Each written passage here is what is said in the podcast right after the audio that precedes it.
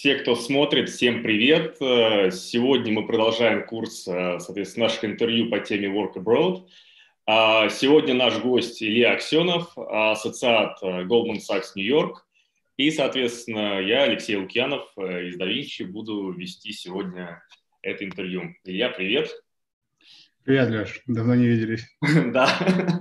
Да, мы последний раз виделись сколько? смотрит, всем привет. Э, сегодня мы продолжаем курс, э, соответственно, наших интервью по теме Work Abroad. Кажется, я тебя слышу в другом. Да, вот это, вот это я зря сделал. Вот, а, да.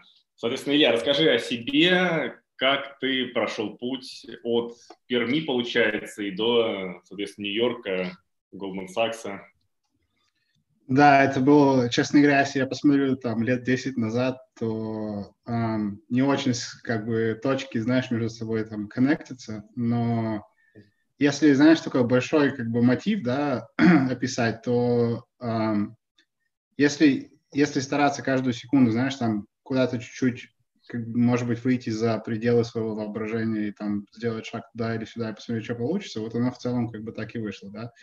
Вот. А если рассказывать долгую историю, да, я там вырос в Перми, соответственно, эм, вообще как я пришел в там, финансы, в экономику и так далее, у меня э, родители оба с экономическим образованием Пермского государственного. Вот, и папа занимался бизнесом различным, да, когда я рос. Вот. Я тогда не очень понимал разницу между там, бизнесом, экономикой, финансами. Это все как казалось, знаешь, каким-то одним, одним котлом, как бы с а, со всеми этими вещами. И с детства у меня был большой интерес к математике, то есть а, оно как-то, знаешь, так натурально, а, натурально развивалось. Вот. И я со временем понял, что мне очень нравится применять математику в каких-то, знаешь, таких бизнес-вещах, то есть считать какие-то реальные вещи. Мне не нравились все эти абстрактные вещи типа линейной алгебры. Вот. И как-то оно так пошло. И в Пермской вышке, я, я учился в вышке в Перми, а, вообще отдельное слово, я не знаю, как, как а, эти люди умудрились создать а, такой отличный университет так далеко от Москвы. Вот, поэтому спасибо большое за, за то отличное образование, которое они дали. И, соответственно, когда я учился, у меня прям я проникся очень сильно финансами. У нас основной финансовый блок был там третий-четвертый курс. Вот, соответственно, вот ближе уже к третьему, четвертому курсу у меня прям возникла такая большая, большая тяга и интерес к финансам. Вот. И э, я начал искать, чем, чем можно заниматься в этой сфере. То есть мне нравилось инвест-анализ, оценка бизнеса, все вот эти вещи. Проблема в том, что когда ты растешь э, в городе, там, да, учишься в городе подальше от Москвы, у тебя а, нет такого exposure да, к э, там, каким-то клубам, каким-то, э, может быть, спикерам и прочим вещам, и ты не очень, не очень знаешь, чем вообще люди занимаются. Вот, соответственно, я нашел свою первую работу в инвестиционном отделе в Лукойле в Перми, а, поработал там несколько месяцев и понял, что на самом деле, если ты хочешь быть ближе к центрам принятия решений, тебе нужно быть в Москве, да, в головных офисах, где, ну, э, где все основные там решения и менеджмент и так далее, да, случаются. Вот, поэтому как бы в последний момент а, принял решение переехать в Москву и пойти учиться в магистратуру на СУФ, соответственно. Вот. И плюс-минус в это время а, параллельно я искал, какие есть, а, то есть чем вообще можно заниматься в финансах из того, что мне нравилось. Я очень много читал там статей, новостей и прочего. И как-то раз наткнулся случайно на статью про э, инвестбанкира из Ренессанс Капитала. И там описывалось, чем он занимается и так далее.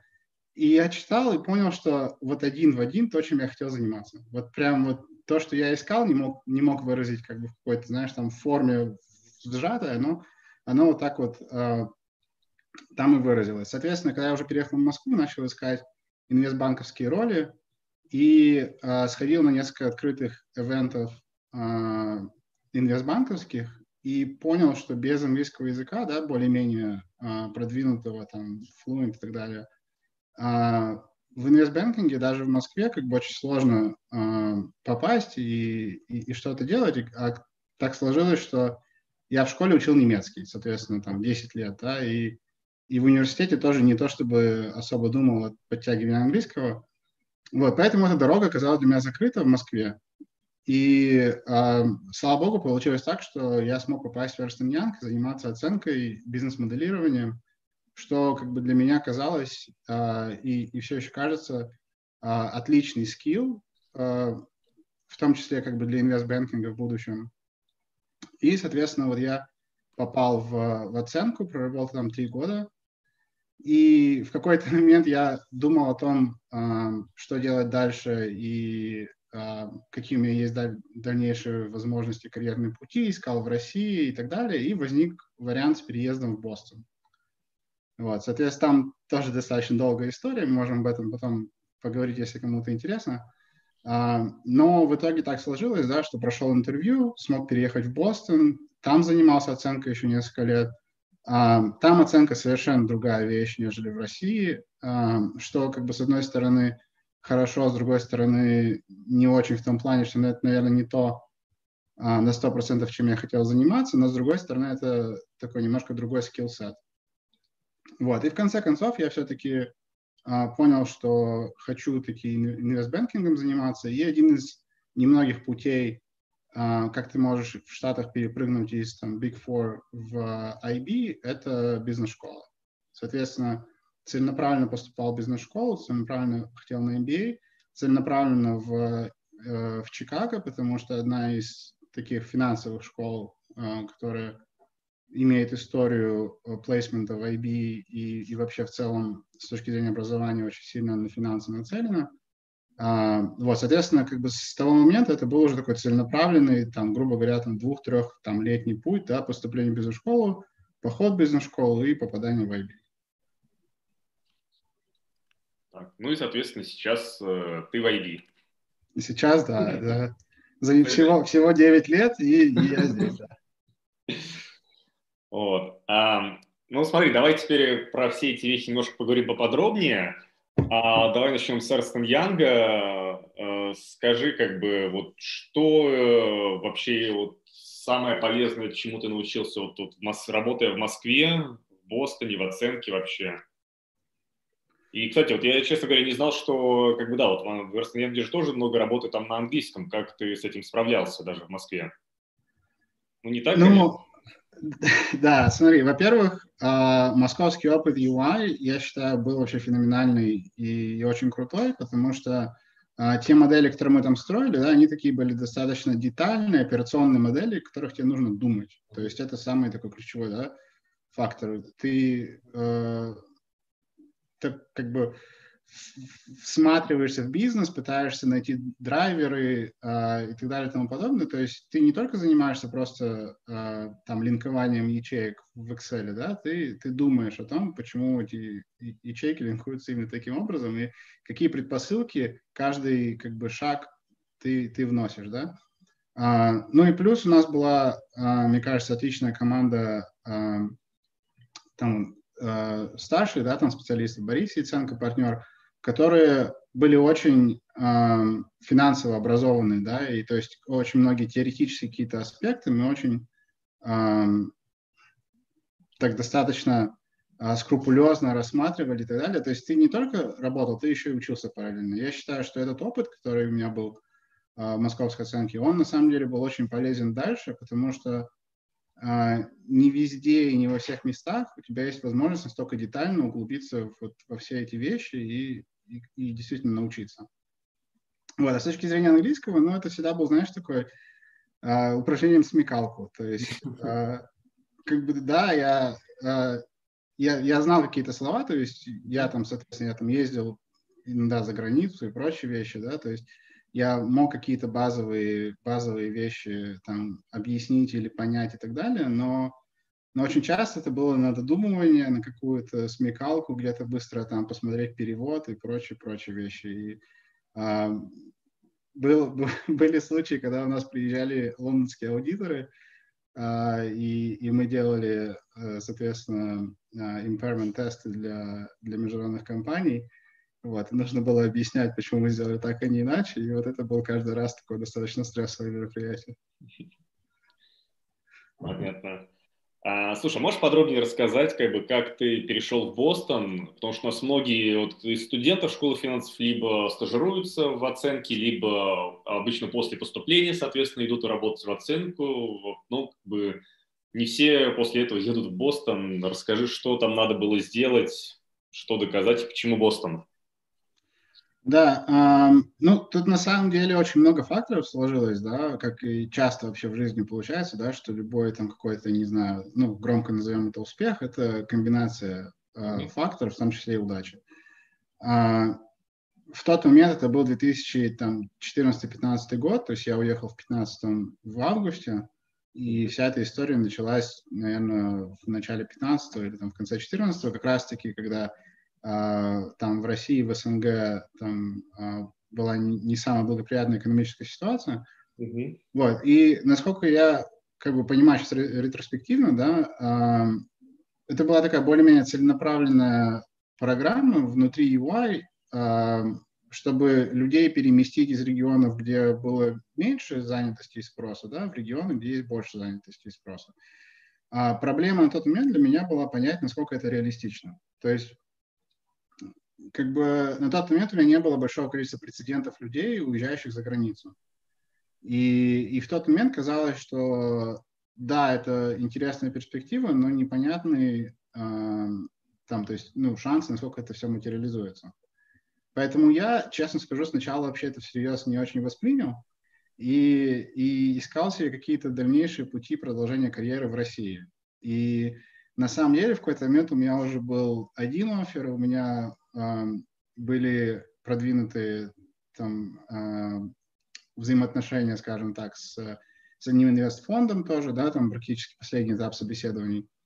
Вот, и в какой-то момент э, я вот с этим всем там багажом пришел, мне сказали, что, слушай, ну, эта программа реальная, поэтому посмотри и подумай, да, как бы прежде чем ты примешь любые оферы, может быть, есть смысл там посмотреть.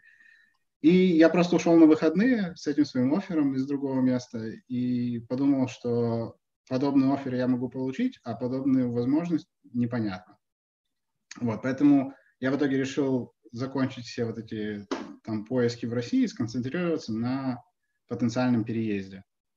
Вот. И на самом деле э, в итоге это казалось действительно такой как бы лежит программой в плане того, что действительно люди а, этим занимались. То есть э, суть в чем, ты сабмитишь свой application, да, э, там, я не знаю, насколько это вообще возможно повториться в подобном формате или нет, возможно, это была достаточно уникальная ситуация, но суть в том была, что ты сабмитишь свой application, ты, грубо говоря, там, указываешь, какие страны, какие города тебе интересны, куда бы ты хотел, и потом происходит там где-то, знаешь, там за за сценой такой э, процесс мэтчинга, то есть где, где есть нужда, там, грубо говоря, в, в associate с такими-то э, там скиллами и так далее, да, и, и там твои интересы.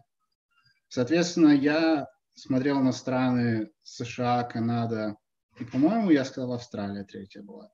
Вот. И внутри США мне на самом деле на тот момент я никогда не был в США. Я вообще как бы в, на американских континентах никогда не был до этого. И мне в целом было, э, ну, не так принципиально, какой конкретно город. То есть я знал там Нью-Йорк, Лос-Анджелес, Сан-Франциско. Вот. Ну, плюс к этому я еще написал 10 городов, да, там Вашингтон, ДС, э, Бостон, Чикаго, э, Атланта, все, что большое, как бы, да. Вот, соответственно, я был, я был открыт вообще для любых возможностей. Кстати, мне кажется, это на самом деле один из там советов, да, который я бы хотел дать.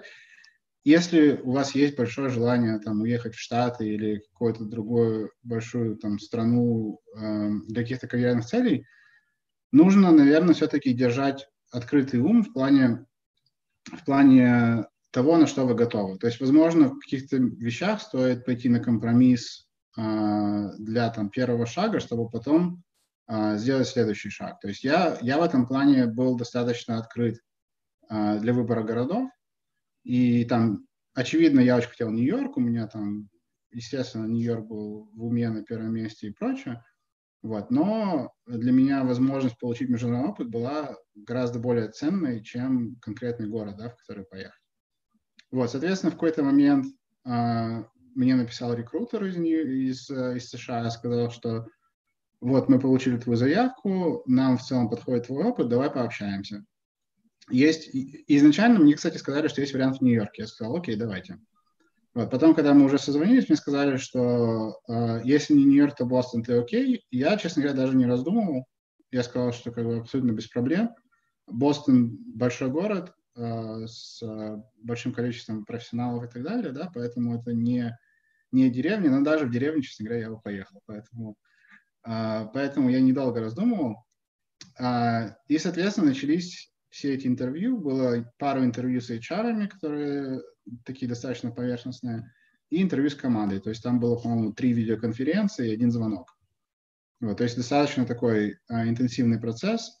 А, там, как я к ним готовился, вообще отдельный разговор. Как бы, там, я, грубо говоря, сам, сам себя интервьюировал, писал себе большие там скрипты на английском, как, какие вопросы могут быть, как на них ответить. Ну и в конце концов, мне сказали, что давай, приезжай. Вот, и, соответственно, так, так началось американское путешествие. Ну, как в России не просили остаться, не, угов... не отговаривали?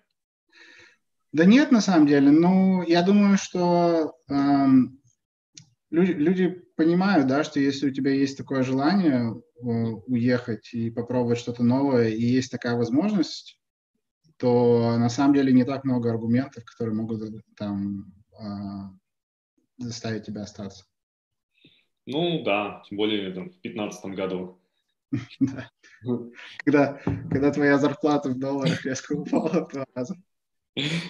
Это да. Ну, слушай, насколько вот я помню, за последние пять лет вот из вот команды, в которой вот ты работал, я, получается, стажировался, достаточно много людей уехало за границу, в итоге. И, в принципе, это действительно программа работы, причем страны самые разные. То есть там и Кипр, и Австралия, и Канада, и вот все.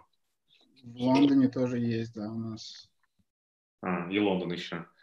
Слушай, ну давай тогда поподробнее это расскажи. Вот тут Бостон и, соответственно, Москва. Ты сказал, оценка очень сильно отличается. Все-таки что же там другого?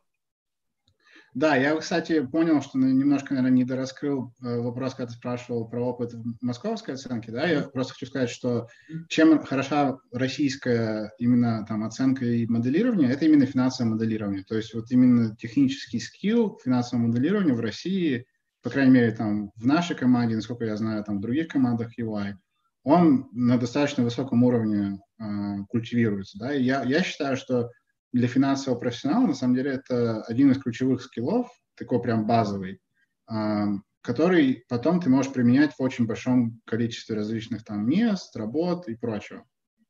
Вот. А, с точки зрения разницы в работе, а, тут, мне кажется, все исходит из, из разницы в рынках. То есть в России у тебя не, та, не настолько развита сама индустрия financial services не, не, не до такого уровня, как в США, да, то есть у тебя а, количество там слоев и направлений, оно гораздо меньше. У тебя есть инвестбанки, у тебя есть а, какие-то а, там определенное количество фондов, и у тебя, у тебя есть там Big Four. И, возможно, кто-то из больших консультантов занимается uh, corporate finance consulting, да. Но на самом деле не так много uh, вот этих вот видов компаний. Да? В США у тебя на самом деле огромное множество. То есть у тебя помимо Uh, даже, даже в IB, да, у тебя есть большие банки, там, Goldman, uh, Morgan Stanley, JPM, да, у тебя есть бутики, uh, которые такие чуть более прям M&A, M&A focused. Потом у тебя есть там банки второго эшелона, middle market, куча различного консалтинга, и поэтому то, чем занимаются в Big Four, в, в оценке в частности в, в Штатах, это в основном такая работа, связанная с репортингом, э, связанная с compliance. То есть, например, э, такие основные направления, да, это когда происходит M&A, тебе для reporting purposes нужно э, сделать оценку там, справедливой стоимости физических и нематериальных активов, да. То есть мы, мы оценивали нематериальные активы после транзакций. Потом, например, тебе для внутренних реорганизаций нужно делать налоговую оценку, да, а, чтобы потом в, в налоговые органы могла компания пойти, сказать, что вот мы там передвинули одно entity под другое entity по там такой-то стоимости, да, и поэтому у нас случились или не случились какие-то там налоговые последствия. То есть большинство из этих вещей, они, скажем так, такие э, случались либо после, после факта какой-либо сделки, да, либо такие, скажем так, менее живые. То есть они не, не очень влияли на принятие решений. И поэтому мне, честно говоря, мне просто хотелось заниматься чем-то, что как раз-таки влияет на принятие решений, и, и поэтому у меня был такой немножко зуд в сторону того, чтобы э, делать что-то дальше. Но плюс в том, что как раз-таки вот все эти оценки для нематериальных активов э, и прочие вещи, они э, не то, чем заниматься в России, потому что в России мало, мало фокуса на эти вещи.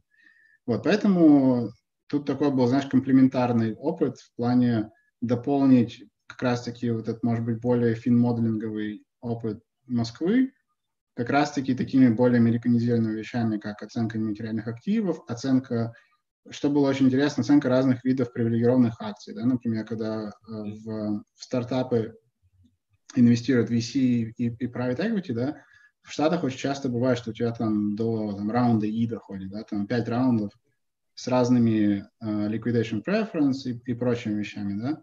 И есть определенные модели, uh, которые все вот эти разницы в экономических правах, они учитывают. Вот, поэтому это был тоже такой очень интересный, uh, интересный опыт, который uh, ну, в России, наверное, не так, не так развит и сложно получить. Это да. У меня есть как раз сейчас по одной из сделок, соответственно, есть история со сложными э, э, ликвидационными вот этими структурами, и, соответственно, очень тяжело объяснять, э, соответственно, всем инвесторам, что как бы там твоя доля стоит не там количество акций, деленное на общую там на долю в твою компанию, а, соответственно, там чуть-чуть сложнее. Это действительно есть. Слушай, а можешь немножко пояснить вот для тех, кто, соответственно, не знаком, ну, как бы не работал в ЮВАе, в оценке в Москве, как бы не знает, зачем заказывают оценку. Все-таки, если вот в Америке делают это больше для таких там формальных и там аккаунтинговых историй оценки, то для чего заказывают обычно оценку в Москве? Ну, насколько я помню, это, это было уже 5 плюс лет назад, э, на самом деле большое количество различных целей. То есть, например, э, оценка может быть там для выкупа доли миноритарных акционеров, да, а, оценка может быть для целей а, там, получения финансирования в банке.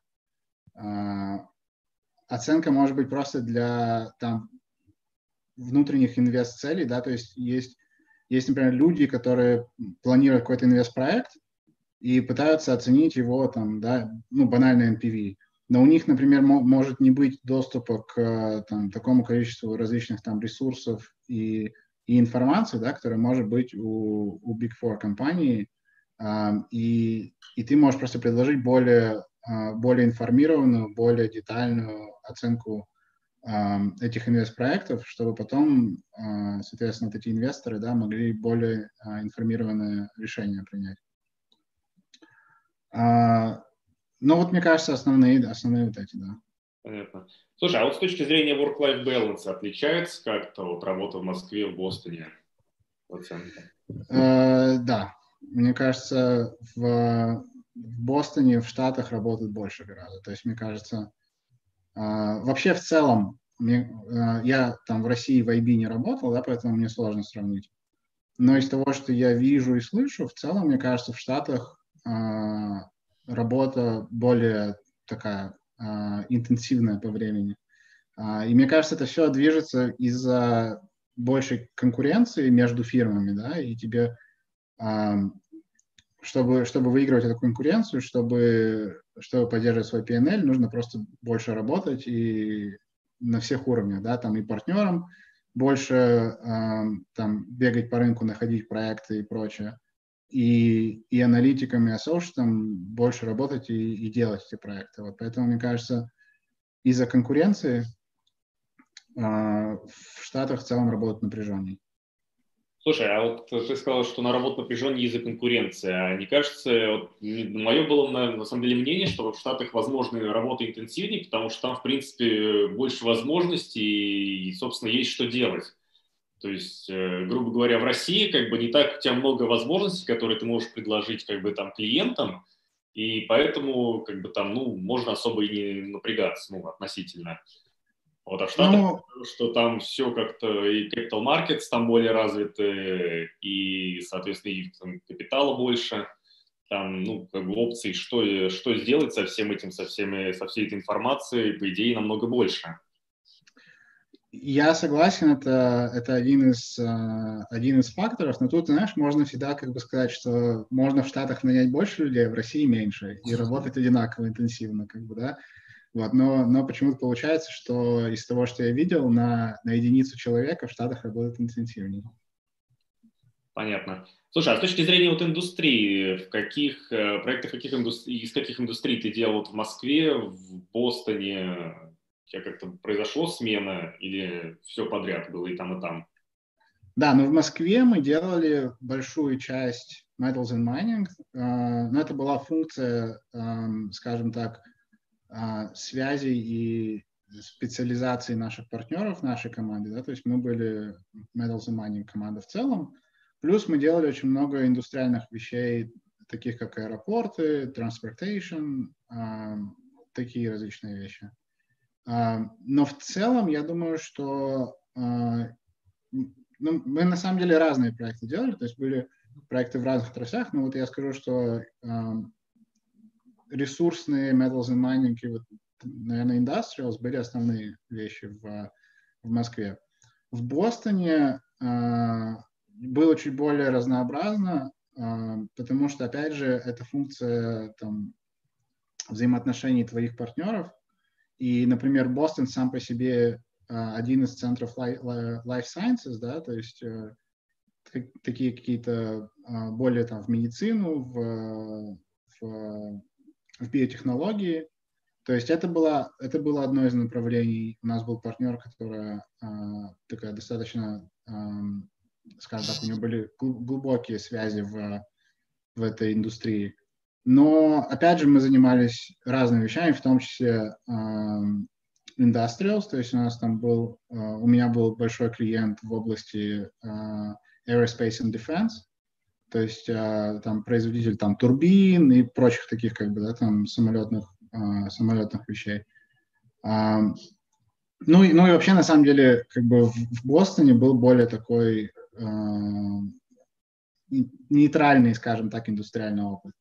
Вот, соответственно, когда ты приходишь в IB, то тут во многих во многих банках ты занимаешься либо там M&A, а, как бы скажем так, в разрезе разных секторов, да, либо ты занимаешься конкретным сектором, да, и, соответственно, сейчас я уже как бы полностью industrials и ничем кроме industrials не занимаюсь. Угу. Понятно. А ты, э, получается, вот в Москве ты проработал э, три года в Янге?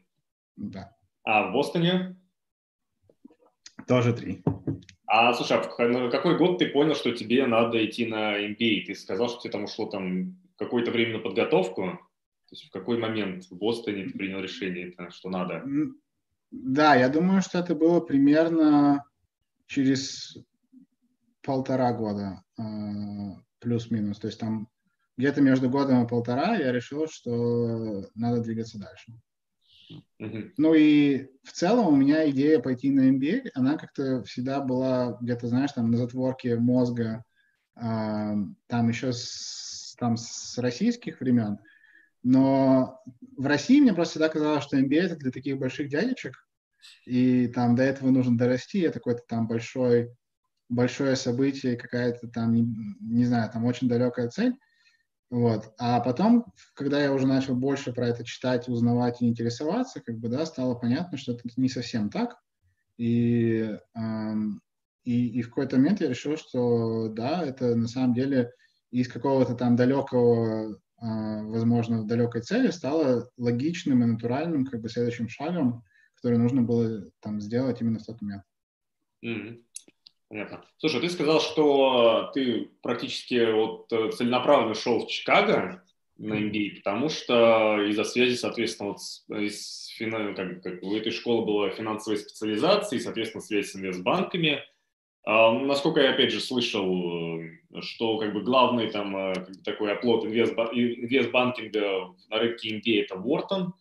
А какие, соответственно, еще есть альтернативы, вот, э, если ты хочешь там пойти после MBA вот, в IB, какой MBA нужно идти, в какую школу еще можно пойти, кроме Уортона и Чикаго? Слушай, на самом деле э, пойти можно в любую, и народ есть, э, там даже у меня, да, в моем в моей группе ассоциатов моего года есть люди не из там топ-10 школ. То есть э, в целом, да, там, грубо говоря, показывает, что ты не обязательно идти в топ-10 школу, чтобы попасть в IB в Golden. Вот, соответственно, вопрос просто в том, насколько усилий тебе придется приложить и насколько это более или менее там, проторенная дорожка. Вот, соответственно, там очевидно, что из Гарварда ты тоже можешь попасть, несмотря на то, что это не финансовая школа, да. А, из, из финансовых школ, да, ты правильно сказал, что Уортон, Чикаго, NYU. А, наверное, а, ну и Колумбия, да, соответственно. Mm-hmm. Вот я бы сказал... Да, да. Uh, я бы сказал, что, наверное, четыре основных финансовых, которые мне приходят на ум. Mm-hmm. Но в целом там, опять же, тот же Ель, да, который не топ-7, то есть среди, uh, сделать немножко шаг назад, да, в, в, американский, в американском MBA есть понятие как uh, M7, Major 7. Uh, mm. Это там топ-7 бизнес-школ, которые, насколько я понимаю, там друг друга считают пирами. То есть там, условно говоря, Ель, он не считается M, а, M7, но при этом э, народ из Еля тоже идет в IB, хотя э, далеко не финансовая школа.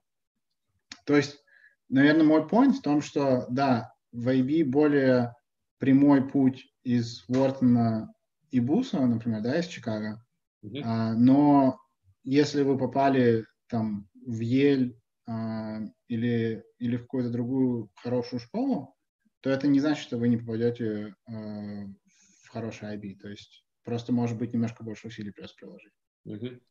Слушай, а вот получается топ-7, вот на самом деле видел много рейтингов от NBA, они плюс-минус там, там перетасовываются, там топ-10, топ-15, а все-таки вот топ-7, э, Magic 7, о которых вот, ты сказал, это что, помимо там Гарварда, Стэнфорда, Уортона, видимо, Чикаго входит, что еще получается? Kellogg, а? Диалог. Угу. Да, это мы пять назвали. Uh, NYU и MIT. Угу. Понятно. Окей, слушай, а что, получается, ты сдавал, э, а, а, во, сколько, во сколько школ ты поступал? Вот сам. Я поступал в 8. Э, но на самом деле, если, э, если ты не супер очевидный кандидат, и под суперочевидным кандидатом я имею в виду кого-то из McKinsey, Bain, BCG или там с инвестбанковским опытом, а, или, может быть, сейчас очень большой фокус на minorities.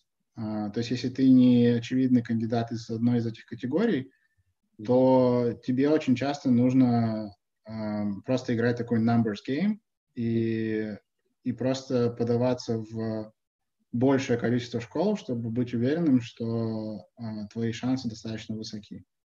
Mm-hmm. Вот, поэтому я подавался в 8, э, соответственно, начиная там с основных приоритетов, да, и там двигаясь дальше по моему списку. Какая у тебя была как бы самая нижняя в списке школа, в которой ты подавался? Ну, не.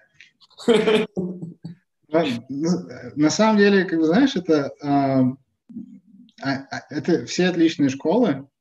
То есть на самом деле там я подавался в там пару школ, которые были за пределами топ-10, mm-hmm. а, по крайней мере там в тех рейтингах, кто я смотрел, а, потому что, ну то есть я, я подходил стратегически, да, есть какие-то там школы, в которые ты мечтаешь попасть, mm-hmm.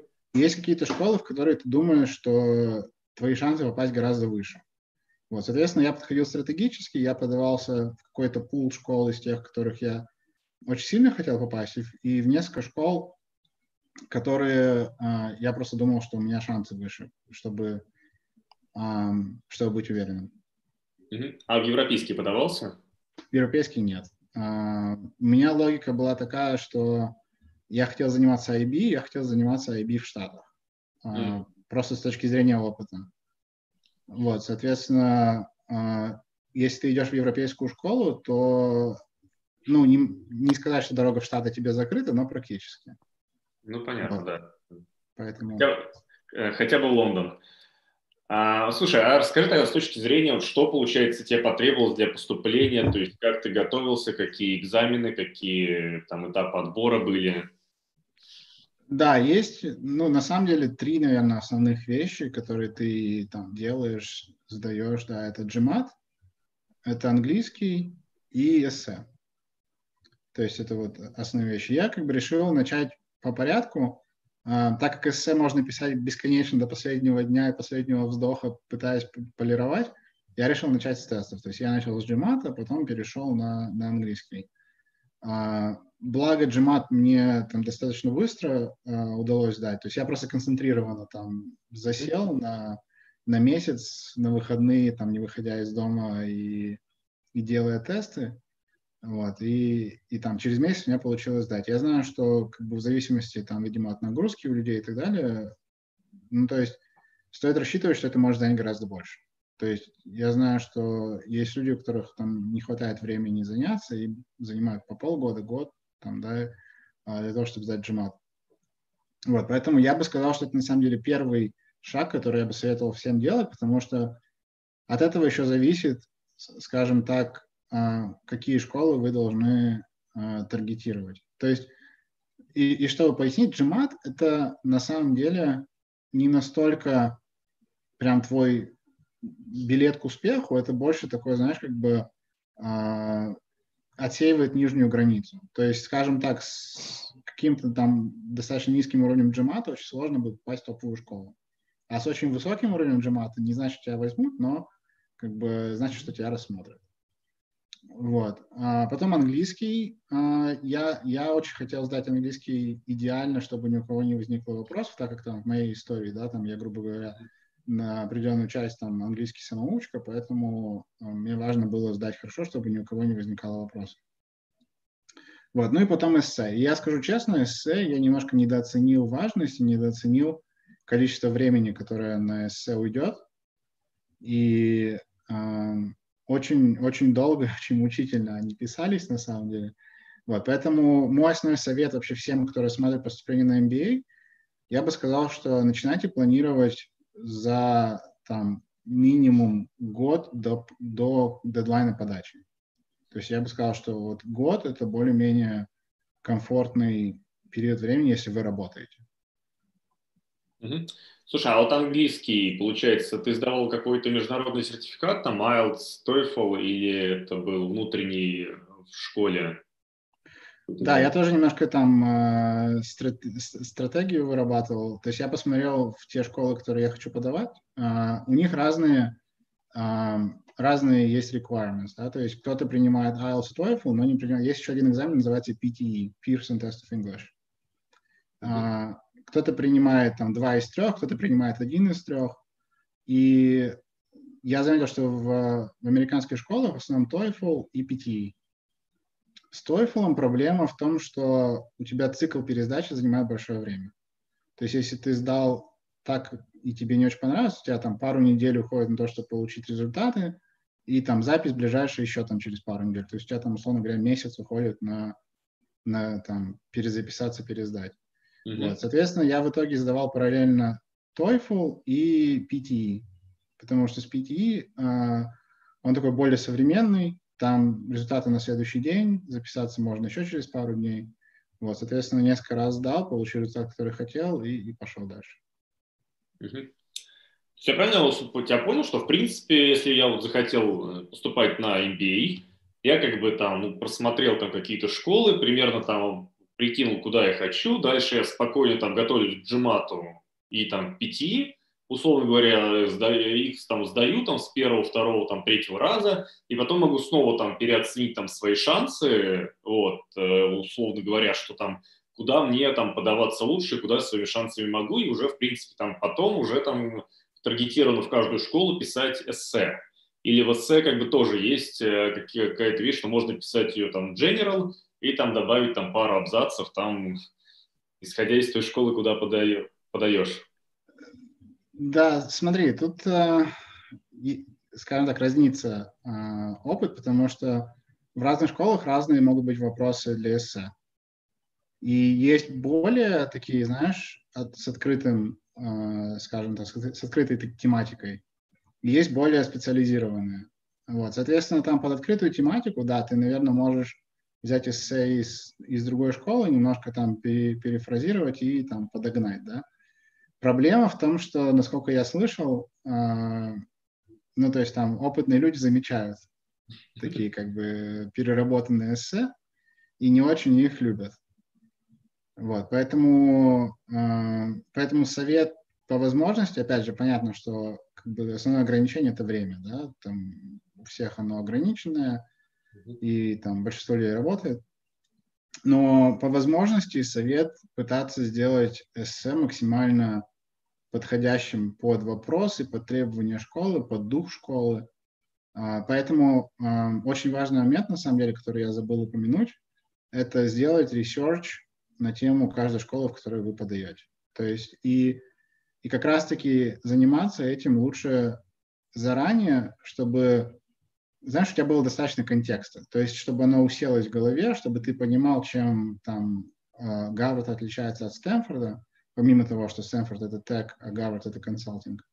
Э, как бы на гораздо более там э, продвинутом уровне, может быть, если не вживую, то там онлайн посетить какую-то пару мероприятий и как раз-таки проникнуться духом и понять, о чем, о чем школа. И это тебе очень сильно поможет в как раз-таки написании эссе, чтобы оно было э, к месту и подходящее под, под школу. Понятно. Слушай, а ты, получается, поступил, у тебя были какие-нибудь скидки, стипендии, кредит на учебу? Да, у меня, у меня была стипендия, э, не, не супер большая, наверное, процентов, сейчас скажу, ну, где-то, наверное, 20 от общей стоимости за два года. Вот. Остальное, остальное был кредит.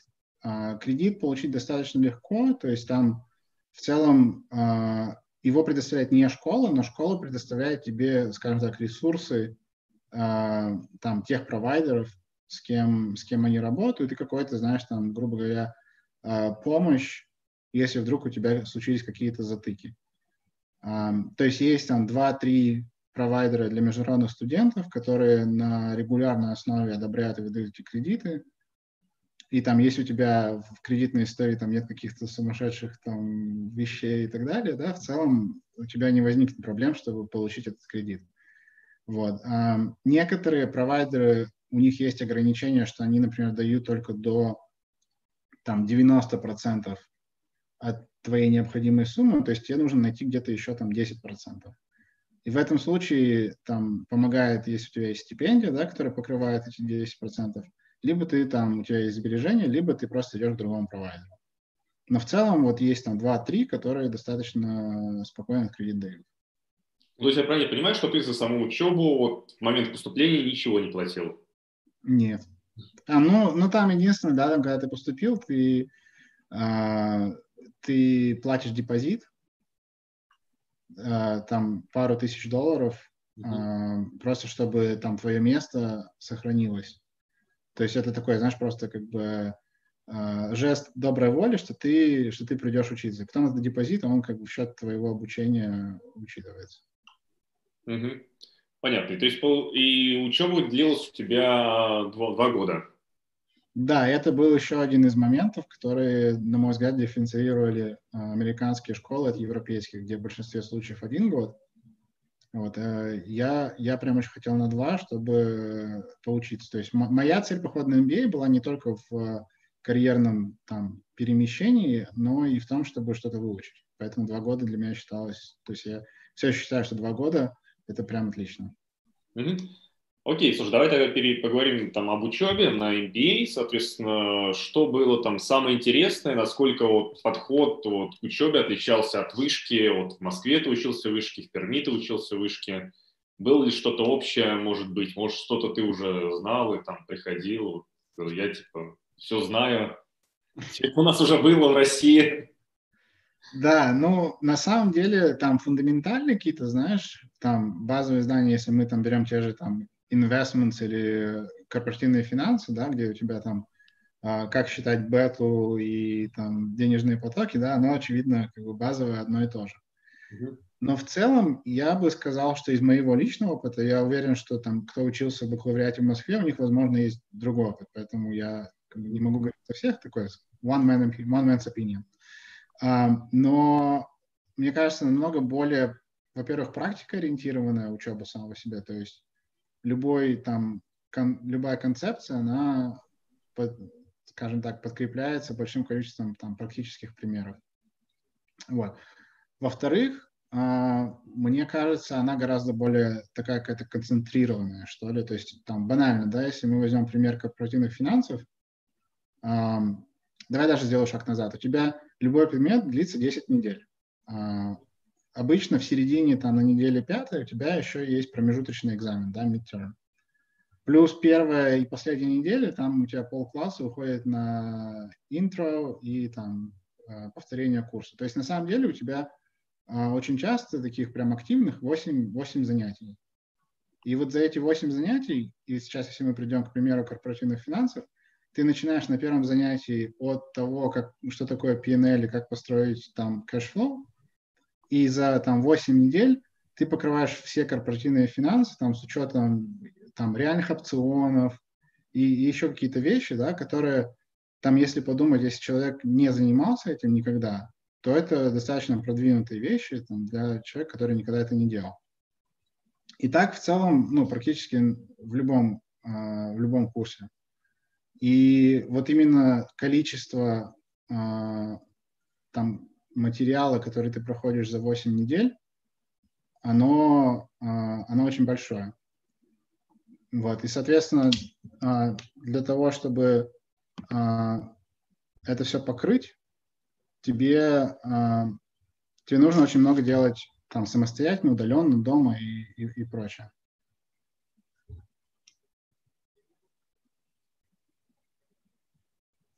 Леш, я думаю, я тебя потерял.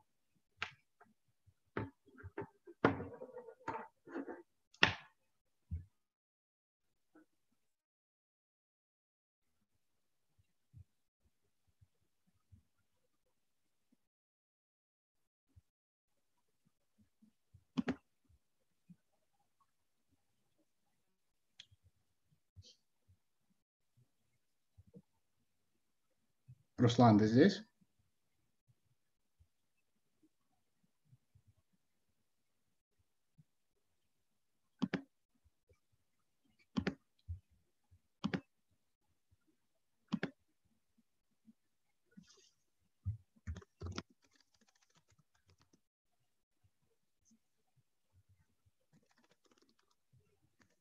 Да, видимо, Леша у нас отпал. Я, я тогда пока продолжу э, развивать тему, и, может быть, он к нам снова присоединится. Вот, поэтому есть, на самом деле, э, классы, они очень, очень, э, я бы сказал, интенсивные и покрывают большой, большой объем информации, поэтому если ты хочешь действительно учиться и быть э, там up-to-date с тем э, материалом, который проходится, тебе приходится очень много там читать дома и, и самостоятельно а, там изучать какие-то там главы, презентации, статьи и прочее, чтобы быть полностью готовым к, к следующему классу. Вот. Еще один момент, что эм, частично есть кейсовые классы, да, то есть есть школы, которые заним... в основном построены на кейсах, такие как Гарвард. Там, насколько я понимаю, большинство, если не все классы, кейсовые. В бусе ты можешь там выбирать, да, ты хочешь там лекционный класс по одной тематике или там по другой тематике может быть кейсовый класс. В кейсовых классах разница в том, что лекций либо нет, либо совсем минимум, и весь материал, а, который необходим для того, чтобы решать кейс и прийти его обсуждать, ты должен учить самостоятельно. То есть ты э, самостоятельно тратишь там 4, 5, 8 часов дома, читая материалы по теме, и потом решаешь кейс в соответствии с этими материалами, и, и, и уже приходишь на класс, готовый обсуждать. То есть я бы сказал, что основная разница – это именно эм, фокус на, на индивидуальной работе, на том, что э, ты должен самостоятельно э, делать очень много, если ты хочешь если ты хочешь получить максимум от тех классов, которые есть. Сейчас мы посмотрим. Так, наверное, это Руслан.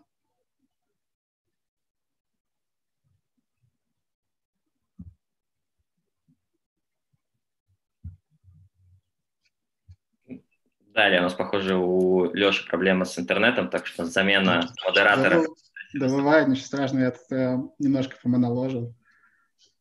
Так, а, тогда если ты не подскажешь, на чем вы остановились. А... Да, мы, мы, мы обсуждали, насколько классы отличаются там в американском MBA, и вот моего опыта с а, российскими классами, да, и я говорил в основном, что это просто более такой сконцентрированный, более концентрированное обучение и больше фокуса на том, что ты много изучаешь вне класса, дома, и приходишь в класс уже готовый обсуждать.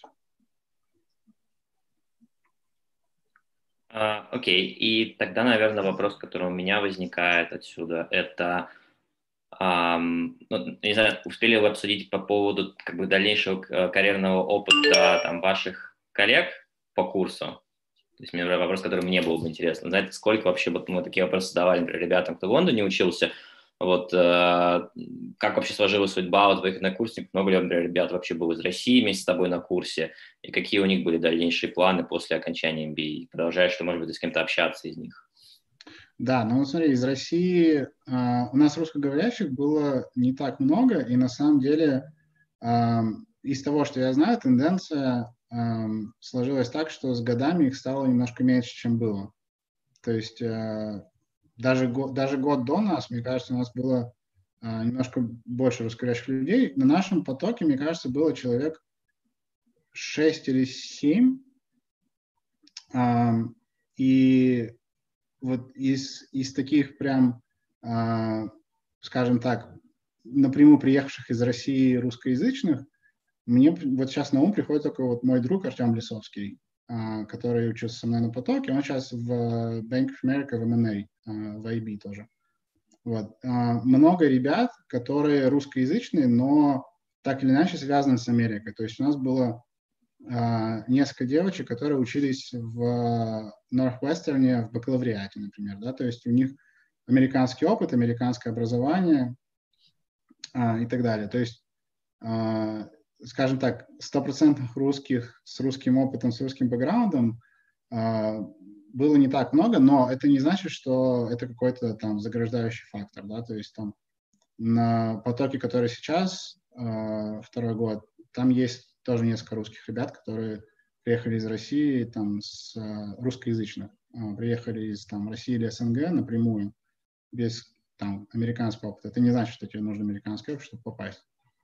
А с точки зрения, чем люди занимаются после MBA, да, с точки зрения карьерных вещей, то есть там, например, тот же там Чикаго э, исторически посылал достаточно большое количество людей в, в IB, то есть у нас класс в целом, да, поток примерно 500 человек, 550. Из них примерно 70 каждый год идет в IB, в этом году мы, кстати, получили, я занимаюсь рекрутингом для Goldman из, э, из Чикаго. А в этом году у нас список был 100 плюс людей, э, интересовавшихся в IB. Вот, и, и как бы это один из основных, да, одно из основных направлений. А, но самое большое, наверное, консалтинг. То есть, мне кажется, я сейчас боюсь соврать, я, честно говоря, поленился, не посмотрел а, там последний э, отчет, да, там по плейсу. Кстати, все эти вещи, они в открытом доступе, если кому-то интересно. А, мне кажется, там практически все школы это публикуют, а, в какие индустрии и очень часто даже в какие компании прям а, идут студенты. То есть это все, если кому-то интересно, это все можно посмотреть, но большая индустрия – это консалтинг. Да? То есть мне кажется, человек 150, наверное, может быть 100, каждый год идет в консалтинг точно. Вот. И третий – это тег. Очень много людей идет в. Uh, то есть я думаю, что вот на все эти три индустрии придется явно больше половины класса. Остальные так или иначе в, в какой-то corporate, либо в non-profit тоже люди идут. То есть в целом uh, выбирать можно uh, из большого, то есть вот тот, тот доступ, который ты получаешь на MBA к работодателям, к выборам, к развитию карьеры, это на самом деле, наверное, неповторимая вещь, которая у тебя, скорее всего, потом, потом не будет. То есть это такой момент, когда можно очень много что поменять и начать там с чистого листа, и, и люди тебе дадут а, такой карт-бланш, скажем так. А, ну да, собственно, вот, вот так, наверное. У меня, прежде чем я Леша верну слово, который подключился, а, один такой еще тоже обобщающий вопрос, мне кажется, вот уже заключительный по части MBA с моей стороны. А в целом, да, мне кажется, вопрос, который волнует многих ребят с точки зрения возможности построить карьеру в Штатах. Все-таки, на твой взгляд, если мы говорим про работу в финансах, работу в IB, MBA, это единственный путь, на твой взгляд, э, или все-таки ребятам, не знаю, у них есть возможность, не знаю, попробовать начать с IB э, в России, будь то Баушбрекет, будь то российские банки, и попробовать уехать. То есть, на свой взгляд, насколько это рабочая схема, либо же все-таки MBA – это вот тот вариант, на который нужно всем настраиваться, если они хотят продолжить работу там, в Штатах. Ну, я бы сказал, что, смотри, MBA э, – это скорее э, такой более вариант наверняка в этом плане. То есть ты в целом, твои шансы а, попасть в американский IB будут достаточно высокие, потому что у тебя есть прямой путь, протоптанный многими людьми, как это делается, и тут будет все зависеть в, в большей степени от тебя. Нежели если ты пойдешь в, в московский банк, мне кажется, основная проблема, с которой ты столкнешься, это как раз-таки найти возможность. То есть, чтобы была возможность куда-то перевестись, была открытая вакансия, кто-то захотел тебя проинтервьюировать. То есть, мне кажется, должно просто совпасть несколько факторов, которые от тебя не очень зависят. И я просто человек, мне очень, мне очень сложно, эм, скажем так, оставлять там свою карьеру и так далее на, на какой-то, знаешь, там, на волю случая, хотя, да, там, большая часть моей карьеры это воля случая, да, и там тот факт, что получилось уехать в Бостон. Но если есть возможность самому управлять карьерой, я бы всегда выбрал управлять карьерой самому, поэтому если есть большое желание заниматься IB в Штатах, я бы сказал, что нужно настраиваться на MBA и параллельно, возможно, если вы уже работаете в российском IB, возможно, параллельно искать э, другие пути. Э, но MBA – это, на мой взгляд, вариант, который всегда нужно как минимум держать в уме.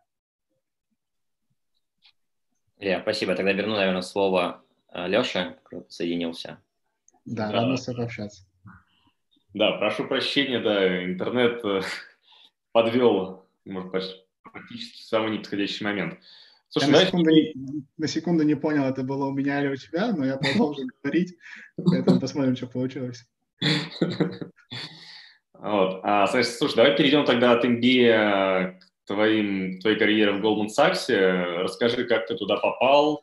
То есть это была Summer, summer Associate Internship, далее, как там, какие отборы были, какие-то альтернативы Goldman Sachs?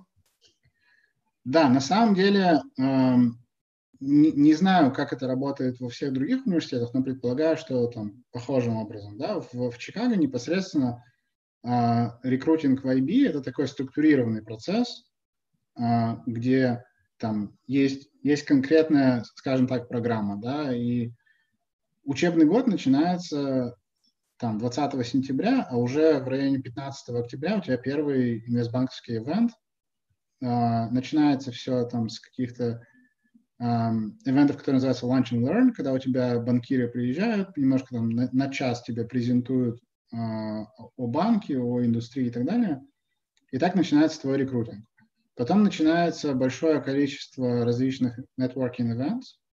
А, то есть это могут быть какие-то вечерние мероприятия, да, например, а, там какие-то просто закуски, напитки и общение, да, и там вот э, такой немножко спид-дейтинг, когда ты ходишь там от одного банкира к другому, знакомишься, общаешься.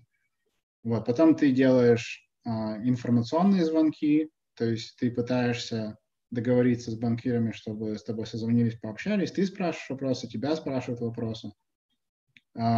Плюс есть еще, еще несколько там нетворкинговых вещей. Но суть в том, что ты начинаешь с достаточно такого широкого круга банков, да, то есть я, наверное, начинал с 15 а, банков плюс-минус, с которыми ты начинаешь общаться. Где-то у тебя, может быть, не совсем идет общение, да, там где-то ты отваливаешься, где-то в какой-то момент ты понимаешь, что тебе, наверное, не очень комфортно с определенными людьми. И там через несколько месяцев ты э, примерно понимаешь уже, да, где там твои какие-то твои приоритетные банки, где ты на более-менее хорошем счету находишься. Вот. И ближе, получается, мы начинаем в октябре, и в декабре был э, event, который называется Bank Week. Ты из Чикаго летишь в Нью-Йорк на неделю, и у тебя неделя забита ивентами в различных банках. То есть там днем это официальные какие-то презентации, ивенты и так далее, вечером это могут быть ужины, какие-то нетворкинговые мероприятия, дринки и прочее. Вот, такая достаточно очень интенсивная, uh, интенсивная неделя. Uh, и после этого твой нетворкинг процесс заканчивается. Он, он резко обрубается, все, ты как бы все звонки закончились и прочее. Это в районе 20 декабря. И потом к началу января, мне кажется, к первым числам, может быть, там третье, пятое, а, ты получаешь приглашение на интервью. То есть у тебя, получается, весь этот трехмесячный процесс нетворкинга, он сделан для того, чтобы получить приглашение на интервью. Вот, соответственно, а, в начале января ты знаешь, кто пригласил тебя на интервью, и с, тех, с того момента ты как бы целенаправленно готовишься к, к этим банкам. А, в Чикаго, так как мы находимся на расстоянии от, от Нью-Йорка, первый раунд интервью происходит на кампусе. То есть банкиры приезжают. А, в основном это банкиры, которые не, не всегда, но большая часть, это те, кто учился в Чикаго, да, а, они приезжают на первый раунд интервьюировать на кампус. И это такое тоже у тебя большая часть недели, а если у тебя достаточно большое количество интервью, там, да, приглашений, то она у тебя в целом забита этими интервью. А, а второй раунд, он может случаться либо на кампусе, либо ты едешь в Нью-Йорк на Day. То есть обычно Day – это пятница, вот это интервью, неделя интервью. И, соответственно, там в Голдмане, да, а, был Day в, в Нью-Йорке, и еще в, в паре банков у меня был в пятницу. Поэтому это был такой немножко тоже сюрреалистичный опыт, когда там в четверг вечером у меня было интервью на кампусе там в 6 вечера, а потом ты быстро летишь в аэропорт, чтобы успеть на последний самолет, летишь в Нью-Йорк, приезжаешь в гостиницу там в час ночи, и там в 8 утра у тебя уже там интервью, супердей и так далее. Вот. А, соответственно, там почему Goldman и как вообще сложилось, на самом деле ты, как я сказал, да, ты начинаешь с достаточно большим количеством банков общаться, и, и потом у тебя просто вырабатывается определенный там более узкий круг, скажем так, тех, где у тебя совпадает там, а, во-первых, у тебя сложились хорошие отношения с, с банкирами, которым, которым ты интересен, которые тебе интересны, да. Плюс я для себя все-таки э, изначально хотел пойти в bulge bracket, а, чтобы получить такой более разносторонний опыт и увидеть, как большая глобальная финансовая компания работает, да, то есть там, да, ты занимаешься инвестбанкингом, но вокруг тебя люди занимаются еще и другими вещами. И мне кажется, для финансового профессионала это в целом полезный опыт увидеть, что еще как бы происходит и что еще делают люди внутри компании. Ну и плюс, uh, как бы сама платформа Goldman, да, с точки зрения а, там топового опыта доступа к там, большим клиентам, каким-то передовым вещам а, и так далее, она была для меня тоже как бы, очень большим фактором. Слушай, а вот э, тоже ты вот упомянул, что Чикаго, получается, оно находится там не в Нью-Йорке, а центр там всех инвестбанков это Нью-Йорк, но при этом, насколько я знаю, в отличие от Москвы, а, точнее от России, если в России там все инвестбанки это только Москва, прям строго, то в Штатах, соответственно, там э, у всех там балжпроектов есть там отделение в других городах, как бы рассматривал, был ли у тебя вариант как бы пойти там условный там Голман не в Нью-Йорке, или, не знаю, где там, в Сан-Франциско, в Чикаго в том же, или как это вообще? Да, на самом деле у тебя есть такая возможность, а, то есть ты можешь рекрутиться в целом в, в любой город, и у нас народ уехал там и в Калифорнию, и в ЛА, и в Сан-Франциско, кто-то остался в Чикаго, но большинство сейчас идет в Нью-Йорк. Мой, мой, скажем так, процесс мышления по этому поводу был, что э, я хочу начинать свою там карьеру в, в главном офисе, в центральном, да, то есть, например, условно, э, в моей, в моей команде, там, на моем этаже находится там глобальный head of industrials, да, то есть это вот head моей команды – это глобальный head of industrials. Вот. И иметь вот этот э, доступ и возможность работать э, в, головной, в головном офисе, в головной команде, мне кажется, она э, на начальных этапах карьеры особенно э, для, меня, для меня имела большое значение. Плюс, э, например, когда ты работаешь в региональном офисе, у тебя э, чуть больше специфики того региона, в котором ты работаешь. То есть, например, Чикаго, um, там очень много industrials and transportation, да, такого специфического, там, paper packaging uh, и transportation.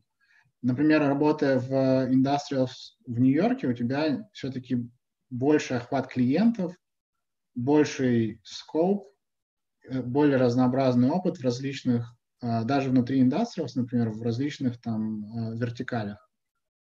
Вот, поэтому я просто хотел начать с самого такого богатого, возможно, э, разнообразного опыта, и потом со временем, может быть, если интересно, э, пересмотреть этот вопрос. Угу. Слушай, вот ты сказал, что ты пошел вот в гол, э, на MBA вот специально, чтобы пойти потом, соответственно, вот в IB, в Bulge Bracket и так далее. А не возникало у тебя мысли во время учебы попробовать что-то еще, тот же там консалтинг или, может быть, там тех, как бы возникал Слушай, воз... и пробовал ли в итоге? Возникало, на самом деле. Я считаю, что это нормально и правильно себя, знаешь, немножко тестировать и проверять, потому что когда ты в себе и в своих выборах не сомневаешься, то ты не знаешь, правильно ты их делаешь. Вот, поэтому я на самом деле пришел на первую встречу э, консалтингового клуба тоже. То есть там есть инвестбанковский клуб, да, который курирует весь этот э, рекрутинговый процесс. Есть, соответственно, такой же консалтинговый клуб. Я пришел, увидел там, грубо говоря, не знаю, может быть меньше, но там 300 человек, сидящих в этой аудитории, интересующихся консалтингом. А, послушал эту первую презентацию и для себя лично, например, понял, что если бы я не попал в McKinsey Bank BCG, то я не очень хотел заниматься консалтингом в целом. Ну вот, и для меня это было, наверное, основным таким индикативным фактором, что, наверное, консалтинг для меня, если я хочу заниматься им только там в, в трех компаниях. Вот. Вторым, наверное, фактором, э, который мне помог убедиться там в правильности моего решения, было то, что я решил взять классы в различных там направлениях, в том числе там маркетинг, э, там какие-то какие еще там не финансовые вещи, да, и просто для себя попробовать и посмотреть. И я просто понял, что там финансовые классы доставляют мне гораздо больше там какого-то интереса и, знаешь, там энтузиазма, и там я с, с огромным там интересом что-то читаю, там дополнительно и так далее, в то время как какие-то некоторые другие классы я просто делаю, потому что, потому что нужно сделать, да, и вот и, и в эти моменты ты просто понимаешь, куда у тебя лежит душа, куда у тебя лежит мозг и в какую сторону он думает, чем тебе нравится заниматься. И это для меня на самом деле еще раз просто пере, там, подтвердило э, правильность моего решения. Угу.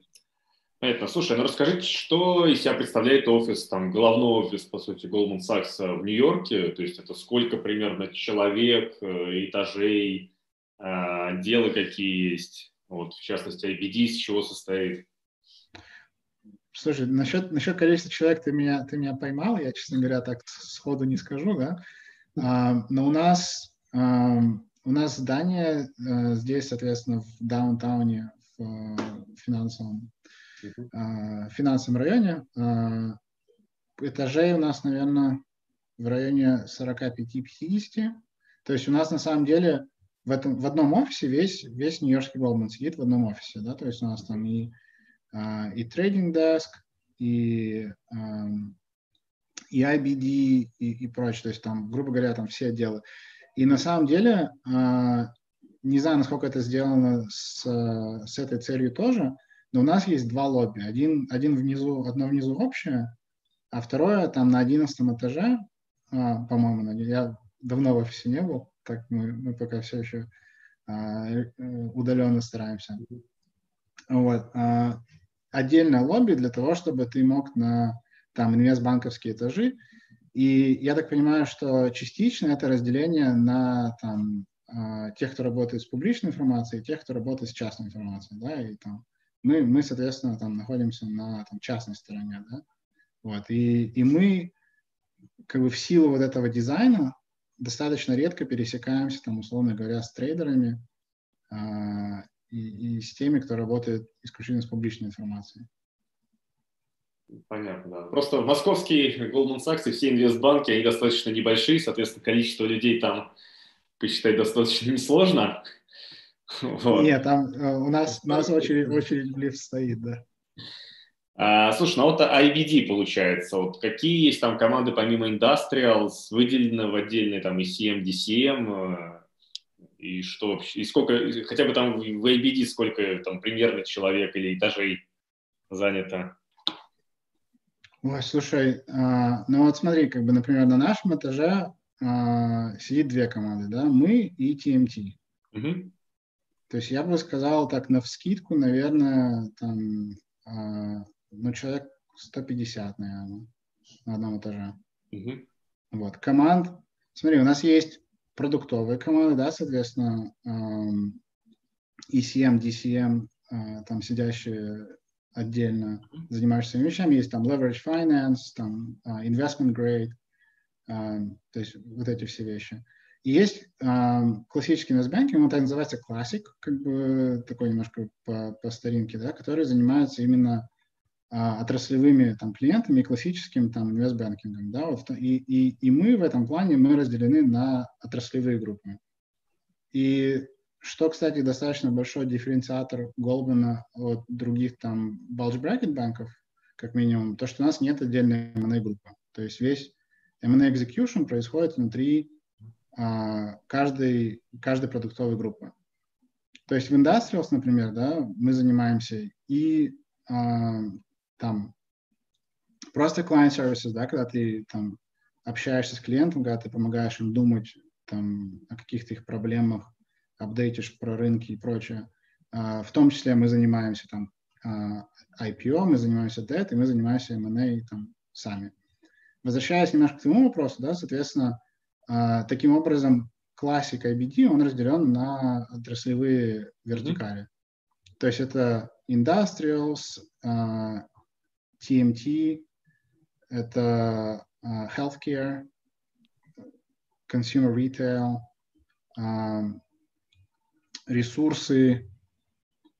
Uh, financial sponsors — это те, кто занимается, там, работает с private equity в основном, да. Еще наверняка есть несколько групп, которых я забываю. Вот, но инвестбанкских этажей я бы сказал, а, ну, financial services, да, там большая группа, которая занимается там банками, иншуранс компаниями. Вот. Uh, инвестбанковских этажей мне на самом деле сложно сказать, но я думаю, что там, ну, наверное, этажей там как минимум 5-7 так плотно заняты именно отраслевыми группами. Mm-hmm. Ну, то есть, как бы, чтобы, чтобы дать тебе там, не знаю, просто хотя бы там примерную цифру, я думаю, что там несколько тысяч человек в этом здании сидит. Угу. Ну, понятно, несколько тысяч, как бы, да, ну, пять этажей, как бы, это IB. Окей, слушай, а можешь подробнее рассказать про группу Industrials, то есть э, что, чем вы занимаетесь, э, соответственно, какое, что это там заводы, не заводы, что из себя представляют в Штатах, какие сделки, в основном, может, какие-нибудь последние закрытые, может, расскажешь, есть. Ну, смотри, как бы Industrials, в чем, в чем большой плюс Industrials, что у тебя покрывает достаточно большое количество таких как бы саб-индустрий или там вертикалей, да. То есть это может быть а, там, как ты сказал, да, заводы какие-то такие достаточно там а, произ... такое тяжелое производство. А, в том числе это там может быть, то есть там начиная от заводов и заканчивая там бизнес-сервисы, да, где у тебя там в целом такое либо там industrial tech, такие как бы автоматизация, какие-то такие вещи. То есть это достаточно такой широкий, широкий спектр. Вот, и если, например, там перечислять основные, я бы сказал, что это, например, aerospace and defense, то есть, да, там uh, авиалинии, авиастроение, uh, какие-то такие там государственные, uh, не государственные предприятия, а именно там какие-то оборонные предприятия на государственных контрактах, да, там работающие. А, то есть такие как бы... Потом, например, а, транспорт. Это может быть и там наземный транспорт, и круизные линии, какие-то там как бы еще вещи. Потом это paper packaging, да, то есть все, все, что связано с, там, не знаю, с а, бумагой, бутылками, таким как бы производством. Потом, например, есть home building, и engineering and construction, то есть все, что связано с, со строительством как домов, так и, знаешь, каких-то инфраструктурных объектов, а, там, не знаю, энергетических линий, а, телекоммуникационных каких-то инфраструктурных объектов. А, то есть вот, вот эти все вещи. Я уже сказал, там industrial tech, да, то есть какие-то индустриальная автоматизация, автомобилестроения. То есть, на самом деле, как бы, э, мне кажется, один, один из способов думать про industrials – это все, что не попадает специализированно в другие отрасли, да, оно, оно попадает в industrials. Mm-hmm. И в этом плане у тебя э, действительно там большой, большой плюс э, того, что ты, ты очень большой охват получаешь. Mm-hmm. Слушай, ну вот э, пару примеров вот хотел спросить. Вот, например, Tesla и Uber, они попадают в Industrials или это больше TMT? Uber TMT, а Tesla, я бы сказал, это такой, знаешь, как бы это был бы такой взаимный эффорт, потому что как бы Tesla, да, там а, очень, очень такой технически проникнутый э, автомобиль, как бы автомобильный клиент. Вот, поэтому я бы сказал, что в этом, в этом смысле была бы коллаборация. Э, это, кстати, еще один плюс, потому что ты в Industrials не то чтобы каждый день, но достаточно часто работаешь с какими-то другими секторами, где есть какое-то, знаешь, там пересечение, э, когда компания работает на пересечении нескольких секторов, и есть возможность там работать в, с, там, с TMT или, или с кем-то еще, да, когда у тебя э, есть вот это пересечение. И вот я думаю, что Tesla был бы одним из примеров. Угу. Понятно. А про какую-нибудь закрытую сделку можешь рассказать? Ну, с твоим участием или с участием команды? Ну вот, например, э, в прошлом году, да, э, вообще в целом, наверное, там знаете, что есть такой как бы тренд на разбитие конгломератов, да, там э, есть там сейчас такой, такое явление, как скидка за конгломерат, да, когда у тебя э, компания в целом может стоить дешевле, э, чем фундаментальная стоимость там ее частей, да, и поэтому как раз-таки в industrials есть определенный тренд на то, чтобы там конгломератам немножко становиться проще, уменьшаться, разделять бизнес и так далее. И вот в прошлом году есть компания, называется United Technologies Corporation, которая э, производит, которая, по крайней мере, на тот момент, да, у нее были, она производила и э, там самолетные турбины, какие-то там самолетные части и так далее. Плюс, наверное, знаете, есть вот эти э, лифты Otis. Э, это, это был их бизнес. Плюс у них был бизнес, например, по э, системам там вот, э, они такие как бы пожарные security системы, которые э, такой, знаешь, как бы автоматизирован, то есть у тебя там в здании, да, они автоматизируют и, и соответственно, э, у тебя, у тебя как бы очень часто офисные здания, да, всеми этими системами снабжены. То есть эти все три бизнеса, они были не, ну, не особо связаны между собой. И вот в прошлом году Goldman вместе с Evercore как раз-таки помогали делать спин э, вот этих всех там бизнесов. И сейчас это, это например, три, три различных бизнеса. Причем, я сейчас боюсь соврать, но мы там говорим там, о компании, у которой э, enterprise value был, там, грубо говоря, там 100 миллиардов. Да? То есть это такой очень, очень значимая сделка. Из недавнего было интересно, когда был COVID, соответственно, э, все авиалинии были очень сильно прибиты, да, последствиями ковида, отсутствием, э, отсутствием перелетов и прочего. И, например, для нескольких авиакомпаний э, это было еще немножко прям до меня, но наша, наша команда делала выпуск э, долга под, э, скажем так, под залог э, программ лояльности. То есть вот все вот эти там Аэрофлот бонус, да, грубо говоря. А, вот да, я даже слышал, мне кажется. Да, вот представь себе, чтобы Аэрофлот бонус поднял деньги под там программу, Аэрофлот поднял деньги под Аэрофлот бонус под программу лояльности. Вот мы делали это для, если я сейчас не, не совру, для Юнайтеда, mm-hmm. для Дельты, по-моему, делали. Um, то есть, ну вот, например, такие как бы достаточно экзотические новые вещи, эм, которые, мне кажется, достаточно интересные. Слушай, а что значит это под залог вот программы лояльности? То есть, грубо говоря, я там как кредит-инвестор а, даю тебе в долг, если, соответственно, ты там United Airlines мне не платишь, то я получаю, соответственно, персональную дату твоих клиентов. Это... Нет, ты просто получаешь, ты просто получаешь денежные потоки от а, именно программы лояльности. То есть у тебя а, там это, это одна из основных, на самом деле, а, скажем так, статей прибыли для американских компаний, это программа лояльности. И, и ты получаешь просто как бы там поток от, от доходов. Угу. Понятно. А, слушай, а можно рассказать а, про своих, а, погоди, про, про сделки хотел спросить. Вот, какая должна быть минимальная сделка, чтобы попасть вот в радар вашей команды? То есть ты сказал, что вот сделка у вас была с компанией там, стоимостью 100 миллиардов долларов. А от какого минимума вы работаете? У нас сейчас на самом деле еще а, появилась отдельная группа в Голбане, а, называется Cross Markets Group, да, межмаркетная группа, которая как раз-таки сейчас нацелена на middle market, компании более, с более низкой капитализацией.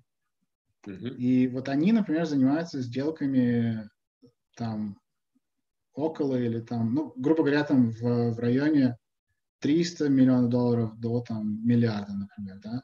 Uh-huh. То есть мы в основном занимаемся все-таки там чем-то больше, то есть там от 500 миллионов долларов, наверное, там, или от миллиарда. Но это опять же вот про, про M&A, да, мы говорим, там, mm-hmm. выпуски долга, они бывают как бы разные, да, соответственно, там, в зависимости от потребностей того клиента.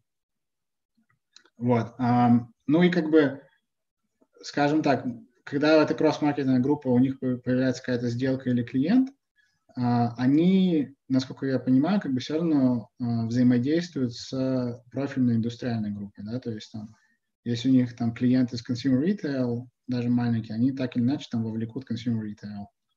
И, и то же самое с industrials. То есть э, я как бы персонально пока с ними не работал, но насколько я знаю, что мы тоже вовлекаемся на эти более маленькие сделки. Но вот именно внутри нашей команды это, скорее всего, от полу, полумиллиарда. Угу. Ну, понятно, в России как бы это таких сделок, э, дай бог, одна в год на всей индустрии бывает. Вот, ну, просто чтобы, соответственно, ребят понимали как бы разницу масштабов. Да, тут на самом деле в, в Штатах у тебя еще есть очень большой э, такой как бы большое поле частных компаний, да, которых многие могут вообще не знать, что они существуют, потому что они не публичные, они там занимаются каким-то там нишевым рынком, там где-нибудь, например, не знаю, там производство шин где-нибудь в Огайо, да, а потом ты узнаешь, что эта компания стоит там, 2 миллиарда долларов. То есть э, вот это на самом деле очень, очень, большой, очень большое поле как бы для, эм, для сделок в Штатах. Понятно. Слушай, а можешь рассказать немножко вот про вот свою команду, своих коллег? Э, получается, вот кто... Потому что я слышал, опять же, что в Штатах там как бы люди, которые приходят в IB, это не совсем те, которые приходят в России. То есть, условно говоря, выпускники вузов идут аналитиками, через два года они все уходят, на их место ассошиетов приходят люди вот из, после MBA, вот, и, соответственно, как-то есть еще какая-то там пласт, который приходит там из армии, вот по каким-то программам. Вот э, расскажи, кто все-таки работает в американском IB, как люди туда попадают, э, куда уходят, куда деваются? Да, на самом, на самом деле приходит из армии, оно так звучит, э, звучит, как будто ты только что э, дембельнулся и пошел в IB, но, но на самом деле как бы в этом есть доля прав, да, а, и система в Штатах, она работает немножко своеобразно, в частности, именно в Нью-Йорке. То есть в, в Нью-Йорке то, что ты описал, оно прям, ну там на 90% так и работает. Многие аналитики приходят, а, делают свои два года в IB как аналитики. Многие из них на самом деле там к, там, к окончанию своего первого полугода в IB, то есть да, вот там сейчас к Новому году, многие из них уже имеют оферы в private equity или там в фонды или куда-то еще. То есть они выйдут на те работы только через полтора года, но у них уже есть эти, эти оферы да, туда. Вот, соответственно, проблема, с которой сталкиваются банки, это то, что в определенный момент у тебя весь класс аналитиков ушел, там, 90%, да. А, соответственно, поэтому они идут набирать на MBA. Это как раз-таки к вопросу о том, а, почему нужно идти на MBA, почему это там влияет на твои шансы, да. Так как банкам нужно каждый год набирать большое количество ассоциатов заново, у них нет просто ресурсов, чтобы идти выискивать по одному. Им нужно прийти там, где они могут выбрать. Соответственно, для них, да, MBA – это самый логичный, э, логичный способ, где ты приходишь, у тебя как минимум уже э, народ, прошедший скрининг, чтобы попасть на эту программу, да, то есть там первоначальный скрининг уже сделан. Соответственно, они дальше уже приходят и, и начинают общаться, и начинается вот этот как раз-таки нетворкинговый процесс. К тому, что ты упомянул, действительно народ, который на MBA, который подается в IB с абсолютно разными бэкграундами, в том числе, uh, в том числе military. Uh, в чем плюс ребят как бы с армейским бэкграундом? В том, что они привыкли да, к достаточно там, тяжелым условиям работы, и, ну, то есть всем, всем очевидно, что IB не самая, а, не самая простая работа с точки зрения там, часов, стресса и каких-то таких вещей, да. И плюс, например, ребят с военным, там, милитари опытом в том, что они ко многим этим вещам готовы, да, и, и их цель там за два года на бизнес-школе просто как бы получить профильное здание, чтобы быть готовым выйти на работу. Вот, но в целом люди приходят с абсолютно разным опытом, очень очень много, ну или там, хорошо, есть определенный процент людей с консалтинговым опытом, которые, основная история там, что люди делали консалтинг и помогали клиенту думать о каких-то проблемах и так далее, но никогда не видели сам, самой реализации этих идей, да. Им э, хочется перейти в IB, работать на сделках и видеть там какой-то э, физический там, да, результат своей работы. А, многие люди из каких-то других финансовых отраслей, которые поняли, что хотят заниматься а, именно сделками, а, именно IB. То есть в целом тебе не обязательно нужен какой-то конкретный опыт, заточенный именно на то, чтобы попасть в IB. Больше значит, больше значения имеет твоя история, твой нетворкинг и насколько ты подготовишься к интервью. А есть э, у вас, вот, ну, из тех, кого ты знаешь, коллег, э, ассошиты или вице-президенты и так далее, кто вот именно начинал с аналитика и, соответственно, пережил эту долину смерти и пошел дальше? Слушай, есть на самом деле. У нас, насколько я знаю, там тот же офис в Чикаго, он не нанимает ассошиетов, потому что там исторически а, аналитики остаются, и, они продолжают расти. Вот я, кстати, сейчас, например, работаю над одной из сделок с VP из Чикаго, который моего возраста примерно, плюс-минус, который начал с аналитика, и, соответственно, прошел аналитика, Associate, и сейчас дорос до VP, продолжает работать. Еще я работаю с несколькими VP, кто тоже выросли с аналитиков. Многие из них, кстати, не в Goldman. То есть кто-то начинал в других банках, там доросли, например, до, до associate, и в какой-то момент перешли в Goldman. Это, кстати, тоже один из моментов, я заметил, достаточно большое количество, больше, чем я бы предположил, а, именно а, людей, пришедших из других банков. То есть это, наверное, к поинту о том, что если есть а, желание работать там именно в Goldman или там именно в JP Morgan, неважно, как бы, да, там Morgan Stanley, и у вас сейчас на руках офер из другого банка, да, в котором по какой-то причине вы хотите работать меньше, это тоже открытый путь, да, то есть можно поработать несколько лет в другом банке, проявить себя, и а, при там, наличии вакансий на самом деле переходит. И вот у меня есть несколько VP, с кем я работаю, они начинали карьеру аналитиками в других банках. Понятно. А вот с точки зрения вот национальности и возрастов, как бы associate это вот кто? То есть примерно там 28 лет или как-то моложе, старше есть? 30, не знаю. Я, я бы сказал, что, наверное, ну, смотри, если мы говорим про тех, кто с аналитиков, да, очевидно, что они, они гораздо моложе. То есть люди начинают аналитиками либо в 21, либо там в 23, в зависимости от того, если они идут в магистратуру или нет. Соответственно, к 23, там, 3, 4, 6 годам они становятся ассоциатами. Вот, то есть они, они будут как бы такие, скажем так, на более молодой э, части да, этого спектра. Uh-huh. Те, кто приходит после MBA, э, в основном все равно где-то, наверное, начиная с 27 и там, скажем так, 32. Вот мне кажется, э, uh-huh. большинство людей попадет в этот, в этот промежуток просто как функция э, возраста, в котором люди идут на MBA. Слушай, ну а вот э, как бы есть какие-нибудь выпады, типа там associate 40 лет? Я не видел, честно говоря. Понятно. А с точки зрения вот национальности, то есть это американцы, скажем так, кто-то из Азии, из России?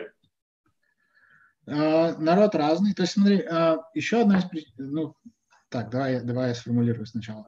А, народ... не нарушить. Да, у меня, у меня просто, знаешь, столько параллельно мыслей сразу бегает. А, народ абсолютно разный. А, опять же, как функция тех, кто рекрутится в IB из бизнес-школ. То есть процент, процент американцев, он достаточно высок по дефолту, потому что у тебя все равно в любой школе а, там 60-70% будут американцы. Mm. Вот, то есть у тебя, ну, скорее всего, там половина там, твоего IB-класса associate будет, будет американцем. Вот. Из того, что я заметил, есть а, определенное количество русских, кто идет в IB. Индия, а, Азия в целом и Латинская Америка. То есть я бы сказал, что, а, наверное, вот эти регионы, люди из этих регионов больше я встречаю там в IB или там среди тех, кто рекрутится в IB, чем, например, там э, западных европейцев. И опять же, мне кажется, на мой взгляд, это, наверное, функция того, что западные европейцы просто не так рвутся уехать и не так часто едут на MBA по сравнению с людьми из, из вот этих регионов. Ну или они там оседают в итоге в Лондоне, что для них ближе, тоже правда, да. А, ну, вот из моего класса, например, да, у меня в Industrial 7 человек, из них, а, мне кажется, 4, наверное, там 3 или 4 а, такие прям, ну, то есть прямые американцы, да, кто, кто а, родился, вырос в американских семьях. И основные, остальные там 2-3 это а, три человека. Один, два азиата, которые, а, опять же, мне кажется, уже не там не в первом поколении американцы. И, и одна девочка из Латинской Америки, которая тоже э, уже выросла в Штатах. То есть, по большому счету, я единственный такой чистый, чистый иммигрант. Понятно. Um, Слушай, а скажи, вот как ты видишь вот свою карьеру дальше? Рассматриваешь ли ты хедж-фонды, private equity, переход в индустрию, или хочешь там, да, менеджер, директора? Слушай, сложно сказать. Эм, пока э, я стараюсь, знаешь, как бы сфокусироваться на том, что есть сегодня, потому что очень, очень долго к этой цели шел, и на самом деле очень много такое непаханное поле того, что можно выучить, узнать и увидеть. И, и пока там цель, да, просто получить этот опыт и, и, и понять. В чем, мне кажется, плюс, плюсы IB – это первое, что э, ты очень много о себе узнаешь, потому что ты работаешь в таких достаточно ну, концентрированных условиях, и ты начинаешь там понимать, что тебе нравится, что не нравится, какие, какие вещи ты хочешь делать. Я думаю, что там, условно говоря, через там, год или полтора у меня будет гораздо более информированное мнение о том, там, хочу ли я DMD прям, да, расти или, или в какой-то момент перейти. А, а второй плюс в том, что у тебя есть а, достаточно высокая, мне кажется, гибкость а, заниматься чем-то еще, потому что, как ты сказал, да, есть, есть возможности перейти на, на buy side, и, и это тоже нужно, нужно держать в уме. Но самый плюс это как раз-таки вот это, мне кажется, ликвидность, которая у тебя пока есть, и не заставляет тебя, знаешь, а, прям вот продумывать каждый шаг до минуты.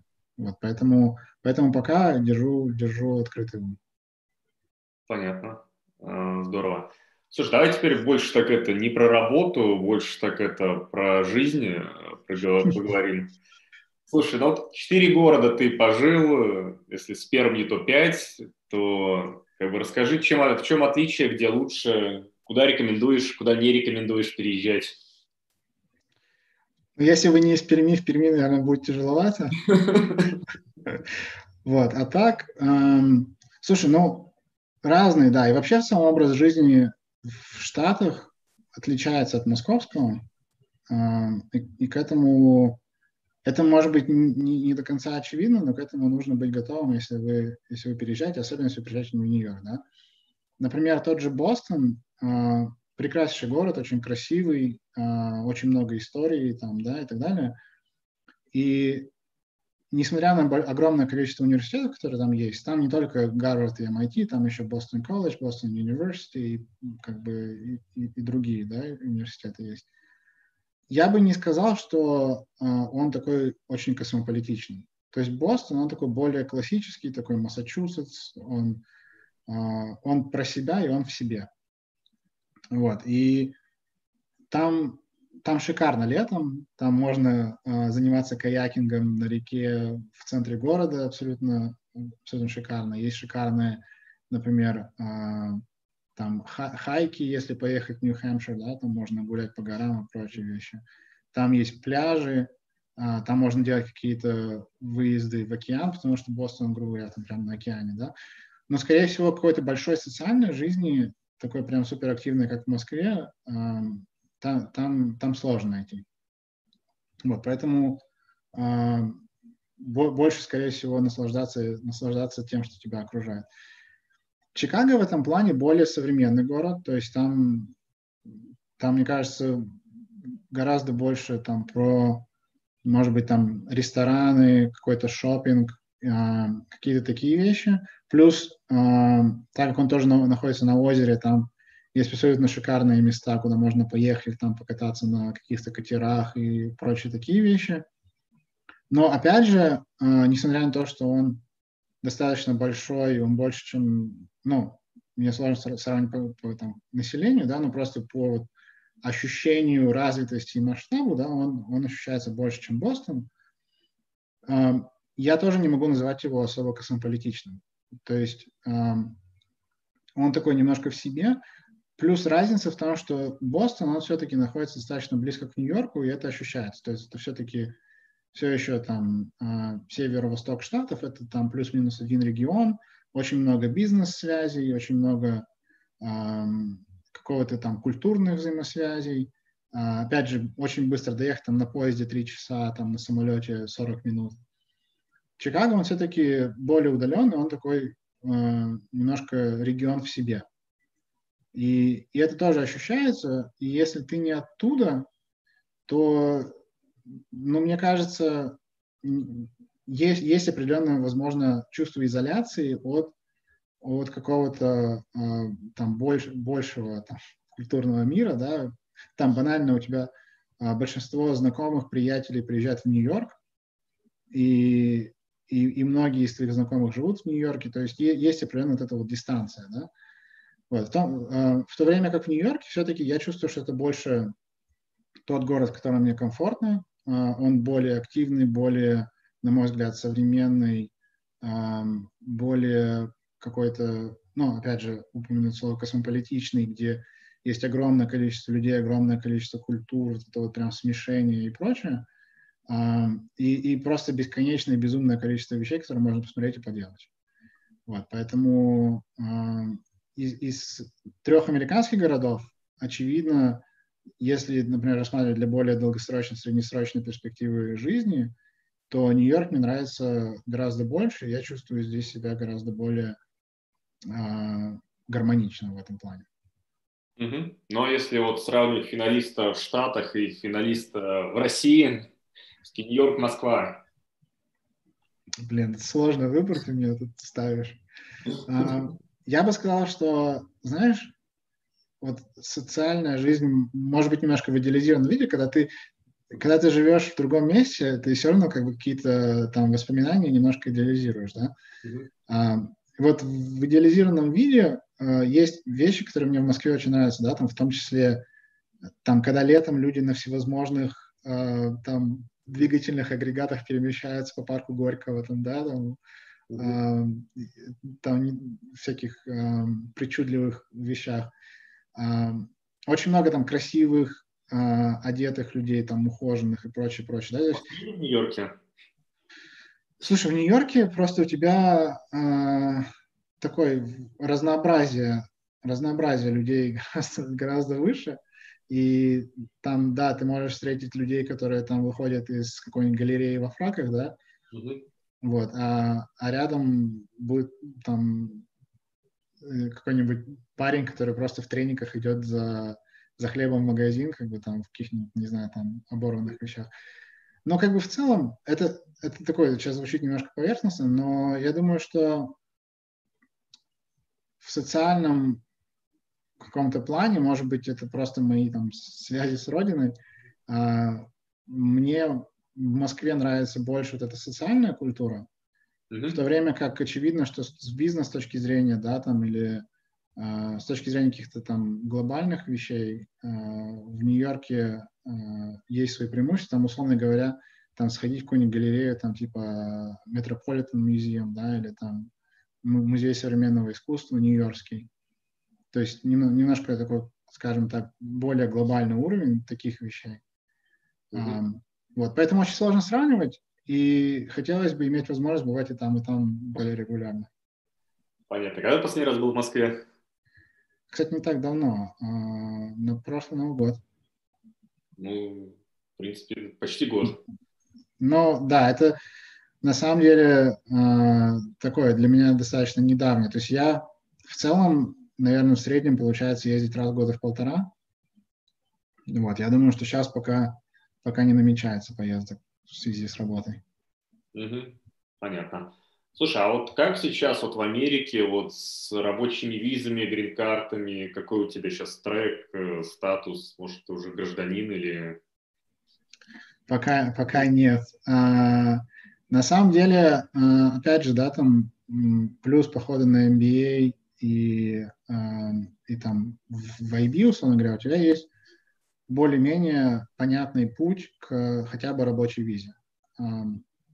Это, кстати, один из, там, не знаю, советов для ребят, кто едет в Америку э, делать MBA. Э, в целом, я бы сказал, IB, консалтинг и тег – это основные направления, э, в которые ребята, международные ребята идут, потому что эти компании э, как бы спонсорят тебя на, на визы достаточно легко, без вопросов, они с этим всем знакомы, они это делают, да.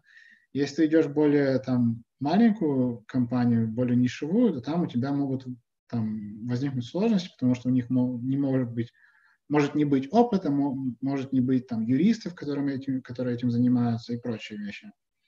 Вот. А так обычно э, ты учишься в школе по учебной визе, потом у тебя стандартное есть продление учебной визы на год для того, чтобы ты мог работать. То есть тебе ничего для этого практически не нужно делать, оно такое полуавтоматическое, да? То есть год ты можешь работать. И за этот год твой работодатель подает на тебя на рабочую визу. А, единственный такой, скажем так, а, нюанс с этой подачей в том, что даже несмотря на твое американское образование, есть элемент лотереи. То есть у тебя а, в год разыгрывается, я сейчас боюсь соврать, но, по-моему, там 30 тысяч рабочих виз и дополнительные, по-моему, 10 тысяч или 20 плюс 10, я, честно говоря, сейчас боюсь в цифрах э, ошибиться, для магистров. То есть ты закончишь MBA, ты магистр, поэтому ты участвуешь в двух турах, да, в общем и потом в магистрском. В целом шансы там выиграть эту визу в какой-то конкретный год, они там, грубо говоря, 50%, давай скажем так, для магистров. Для бакалавров примерно на треть, для магистров 50%. Вот. А, то есть на данный момент я на вот этом продлении учебной визы, и я в этом году не выиграл а, рабочую визу.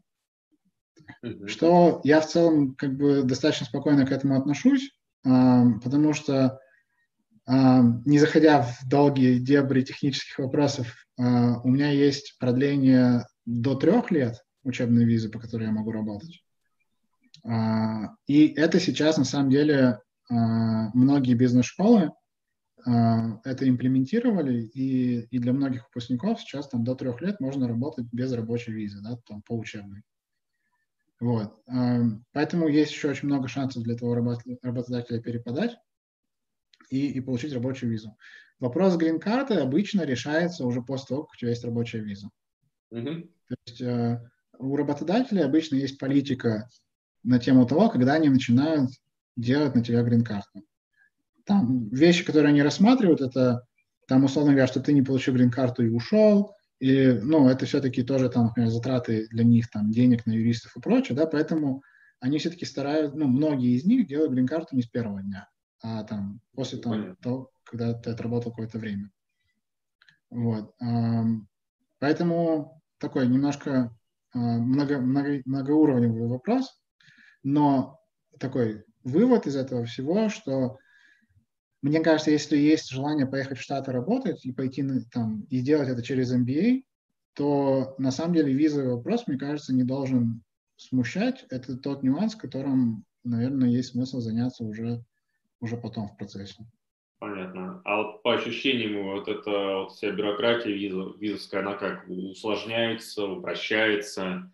Что многие, вот опять же, слышал от в большей степени там от предпринимательской тусовки, что говорят, вот э, э, там Трамп будет, там визы всем перекроют, вот, и так далее, не будут давать, вот, как ты это с той стороны видишь?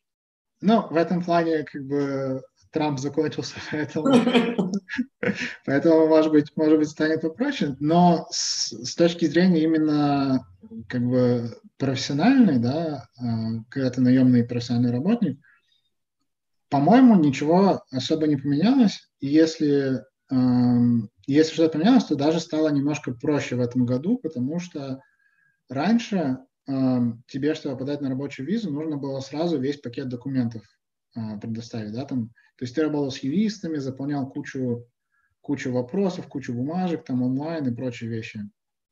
Сейчас они, э, сейчас достаточно подать предварительную заявку, там, грубо говоря, галочка, что у тебя все документы есть, ты квалифицируешься, и ты подаешь эту заявку. И потом уже тебе говорят, если ты выбран, то тогда ты подаешь полный пакет документов. Mm-hmm. То есть в этом плане стало чуть-чуть даже как бы проще, но это наверное, вопрос не, не шансов, а именно бюрократически стал очень проще. Угу. Понятно. Слушай, э, расскажи, а чем ты занимаешься в свободное время, когда оно у тебя есть, если у тебя хобби, там, как с путешествиями, там, по штатам, за пределы штатов? Слушай, ну вот бизнес-школа была отличным, отличным способом немножко попутешествовать, да, у меня Я на самом деле, ну, пожалуй, да, во времена бизнес-школы у меня были основные мои запоминающиеся поездки. То есть я ездил на Бали, не совсем американская поездка, но это как раз-таки у меня, у меня была одна сессионная неделя, где не было экзаменов в классе. Это еще было до ковида. То есть э, у меня было несколько кейсов, которые нужно было засубмитить онлайн. Я просто распечатал кейсы, сел в самолет и, и полетел. И, и тогда у меня было, получается, неделя сессионная и неделя как бы каникул. Я решил, что не скоро у меня будет две недели свободных, чтобы полететь в Азию. Вот, поэтому воспользовался возможностью стать на Бали.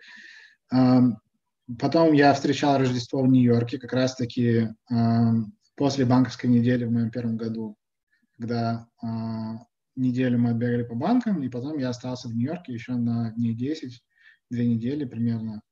Феноменально именно в Нью-Йорке на Рождество, потому что все украшено. Я не знаю, что будет в этом году с ковидом и так далее, да, но все украшено, все, все безумно красиво. На Пятой авеню световые представления, там вот это Рокфеллер Центр, и вот все эти вещи из один дома, знаешь, как бы, а, там, я не знаю, вот, может быть, нас а, смотрят более там молодые ребята сейчас, да, но я, я просто вырос на один дома, и, и когда ты там проводишь Рождество в Нью-Йорке, и вот эти все вещи там, да, и как он там фотографировался на фоне там разных вещей, а, разных зданий, а, это, это, было, это было шикарно. Я советую, если есть возможность, очень раз в жизни хотя бы съездить именно на Рождество в Нью-Йорк. Один совет. В Америке очень быстро реабилитируются после праздника. То есть после Рождества, да, там, они на следующий день или максимум через день начинают все разбирать. То есть вот эти всякие ярмарки и так далее, они, они уходят достаточно быстро. И это касается любого праздника. Там, День Благодарения, да, у тебя будут там индейки и прочее, или там Хэллоуин, да, у тебя до Хэллоуина будет все, э, все везде украшено всеми этими э, вещами, следующий день или день, день после ничего, ни одного признака Хэллоуина не будет. Вот. Но возвращаясь к, возвращаясь к путешествиям, э, первый раз съездил в Калифорнию за все время моей жизни в Штатах этим летом. Мы как раз-таки был мой последний день экзаменов, это уже был COVID, соответственно, поэтому все экзамены были из дома. Я дописал экзамен, закрыл ноутбук и поехал в, в аэропорт.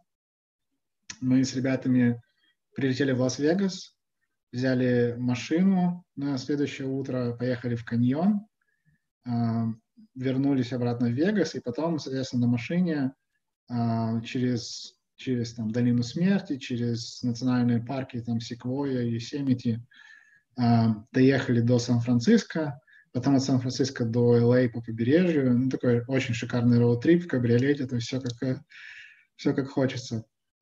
Это, это как раз-таки, знаешь, к очередному такому э, промоушену бизнес-школы, да, то есть э, как возможности поделать что-то еще там вне работы, вне стресса, в свободное время, да, и так далее. Вот, то есть, то есть это, это было шикарно. А, ну и прошлым летом после стажировки отметил а, еще одним роуд-трипом по Европе таком же. Угу. Понятно. Слушай, ну у тебя какой-то вот, как, когда, после того, как ты устроился в Goldman Sachs, э, есть ли у тебя свободное время, там, работа по выходным, какой там work-life balance? Слушай, ну смотри, э, как бы воскресенье, я даже вот, знаешь, я вчера об этом думал, а, мне кажется, даже ни с кем не обсуждая, то есть никто тебе напрямую это ну, не говорит не потому, что это секрет, а потому что оно само собой разумеешься. По воскресеньям люди работают. То есть это в целом такой, знаешь, кетчап день. То есть э, на неделе у тебя обычно такой происходит абсолютный хаос, и там куча имейлов, и ты пытаешься просто как бы все эти процессы сменеджерить, чтобы ничего нигде у тебя не, не отстало от графика и так далее. И воскресенье – это как раз-таки тот день, когда ты э, все, что ты где-то не успел, не доделал э, и так далее, привести в порядок, все всем отправить, доделать, чтобы к понедельнику, там, к началу новой хаосной недели все, все было на своих местах. Субботы, когда, когда как, как повезет, да, то есть э, у нас есть правило, что субботы, они защищенные сами по себе. То есть, что это значит? Что чтобы ты работал в субботу, а, твои старшие банкиры, там, VP или MD, должны а, заполнить заявку на то, что вот мне нужно, чтобы я работал в субботу. А, и она идет на, на имя лидера группы, да, это вот в нашем случае это ко-глава глобального индустриал, да. То есть есть определенный процесс заявки и, и одобрения, чтобы ты работал в субботу. Но тут тоже, знаешь, как возникает механизм э, ответственности. Да? Если ты понимаешь, что у тебя на воскресенье и на будущую неделю слишком много дел, то, наверное, как бы как осов, что у тебя есть смысл самому там, принять решение и там, подключиться в субботу и поделать. Поэтому я тебе скажу так. Из э, наверное, за последние два месяца, когда прям стало активно, то есть там все равно у тебя какой-то период адаптации происходит, да, когда ты набираешь проектов, клиентов. Вот у меня последние два месяца это, наверное, такой более-менее активный период, когда у меня уже есть сложившиеся там клиенты, сектора э, и сделки, на которых я работаю. У меня все воскресенья были пол- полноценно рабочие, то есть я бы сказал, наверное, там с 10-11 утра и там в среднем, ну, там до полуночи, давай скажем так не, не пытаюсь никого испугать. Вот. И, наверное, половина суббот рабочая. То есть в целом, ну, получается сейчас за, там, например, месяц два-три там полноценных выходных дня получается. Из самого запоминающегося, что удалось поделать, я очень люблю гулять по Нью-Йорку, мне очень в целом нравится там, гулять, смотреть э, и просто дышать воздухом. Но из, из самого интересного, что мы делали, мы катались на наверное, месяц назад, когда уже было немножко прохладно и вода была холодная, катались на водных мотоциклах по Гудзону. Вот, это, это было очень классно, когда ты в целом как бы предоставлен сам себе и там гоняешь по Гудзону, там вокруг статуи свободы и так далее. То есть ну, такой э, очень интересный опыт. Есть еще очень большое желание полетать на вертолете э, вокруг Манхэттена. Угу. Понятно. Слушай, а вот как вот ты считаешь, вот сейчас э, вообще, как бы, насколько удачное время, чтобы вот идти на работу, вот в первую очередь там для там, наших там студентов в IB, в Корфин, вот, в России, в э, Нью-Йорке, есть ли вообще разница? есть, с точки зрения индустрии, где там на подъеме, где не очень?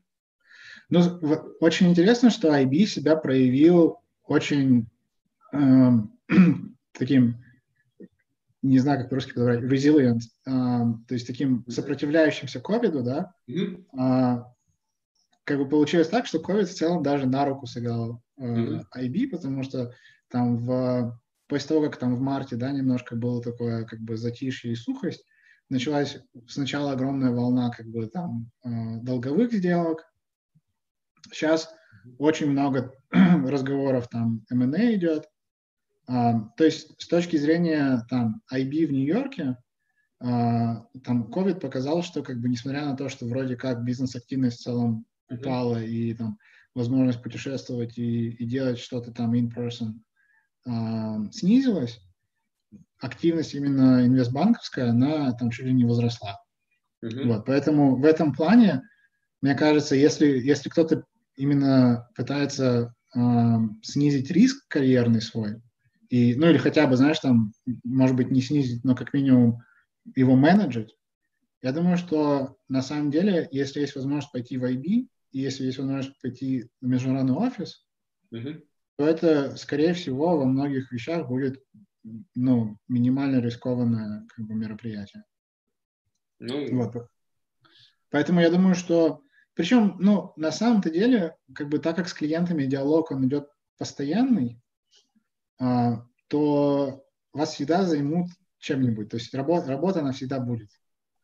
Вот, поэтому, мне кажется, в этом смысле переживать, переживать не стоит. Мне очень сложно судить по поводу, например, российского IB, да, или там российского Корфина, потому что, ну, я так понимаю, что, наверное, российский Корфин из всех там а, альтернатив, которые ты мне сейчас представил, мне кажется, самое сложное должно быть, да, потому что не очень понятно, не очень понятно, что происходит, не очень понятно, что будет с рынком, не очень понятно э, с источниками финансирования и прочими вещами. Вот. Ну и вообще как бы ничего как бы такого, знаешь, культурно-личного, но мне кажется, для начала карьеры, если кто-то рассматривает и думает, если есть выбор между тем, чтобы начать в России и поехать куда-то за рубеж, я всегда бы проголосовал поехать за рубеж как минимум а, ради получения этого опыта. Потому что просто возможность поработать где-то еще в другой культуре, в других реалиях, в других каких-то данностях, это, во-первых, мне кажется, обогащает личностно, да, ты, ты видишь другие вещи, как они по-другому работают, немножко раздвигает твои горизонты понимания вещей. А во-вторых, это все-таки заставляет тебя выйти за пределы зоны комфорта. Причем очень часто достаточно сильно. И в конце концов ты, ты растешь таким образом. Понятно. Ну, наверное, последний вопрос. Уже два часа общаемся. Вот, очень интересно. Какой бы ты себе дал совет 20-летнему? 20-летнему я бы, наверное, дал себе совет больше читать, больше интересоваться и, и больше просто нарабатывать кругозор. Я в последнее время все больше убеждаюсь, точнее, как бы идея в моей голове формируется, что э, один из важнейших там каких-то факторов там твоего успеха на работе, там в карьере или в каком-то другом профессиональном плане, это знание контекста. То есть знать, о чем речь, знать, что у тебя происходит, иметь какое-то хотя бы поверхностное представление и, и идею о тех или иных вещах.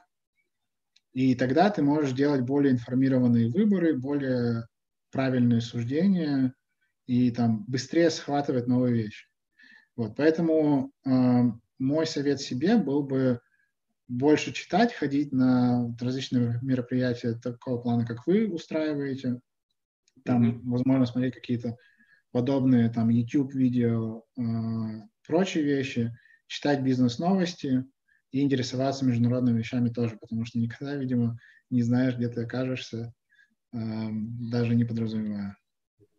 Слушай, а ты затронул это, больше читать, может, посоветуешь какую-нибудь книгу там студентам, всем, какая тебе понравилась, зацепила, показалась полезной? Слушай, я, наверное, больше даже не про, не про книги непосредственно, а больше, наверное, про какие-то статьи, uh-huh.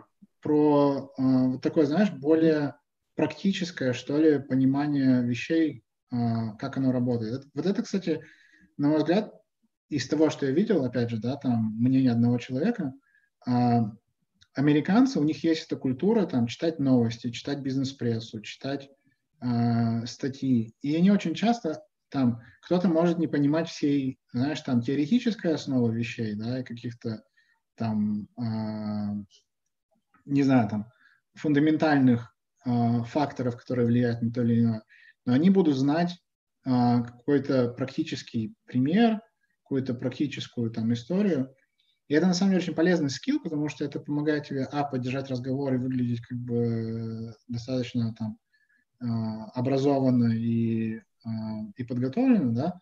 Во-вторых, это, это дает тебе контекст. Вот я бы сказал читать просто больше таких каких-то там журналов, типа там, может быть, The Economist или э, какие-то вот такие вещи, статьи mm-hmm. там прочее.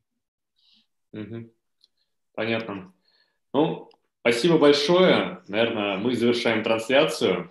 Соответственно, всем спасибо, кто слушал нас в воскресенье, кто послушает нас э, в течение там недели, месяца, года. Вот. И я ждем в Москве. А, Леш, спасибо, что позвали. На самом деле очень был рад. Я желаю удачи вашему теперь уже YouTube-каналу. Ну и когда там закончится COVID и такому, скажем так, личному а, проекту, а, когда вы встречаетесь там в каких-то офлайновых вещах, потому что мне кажется очень круто. И я советую ребятам, которые, а, которые следят, которые там подписались, записались и так далее, интересуются, продолжать это делать, потому что э, из того, что я видел, есть очень классный контент, и молодцы, что вы это делаете. И спасибо, что позвали. Да, удачи, хорошего дня. Спасибо вам.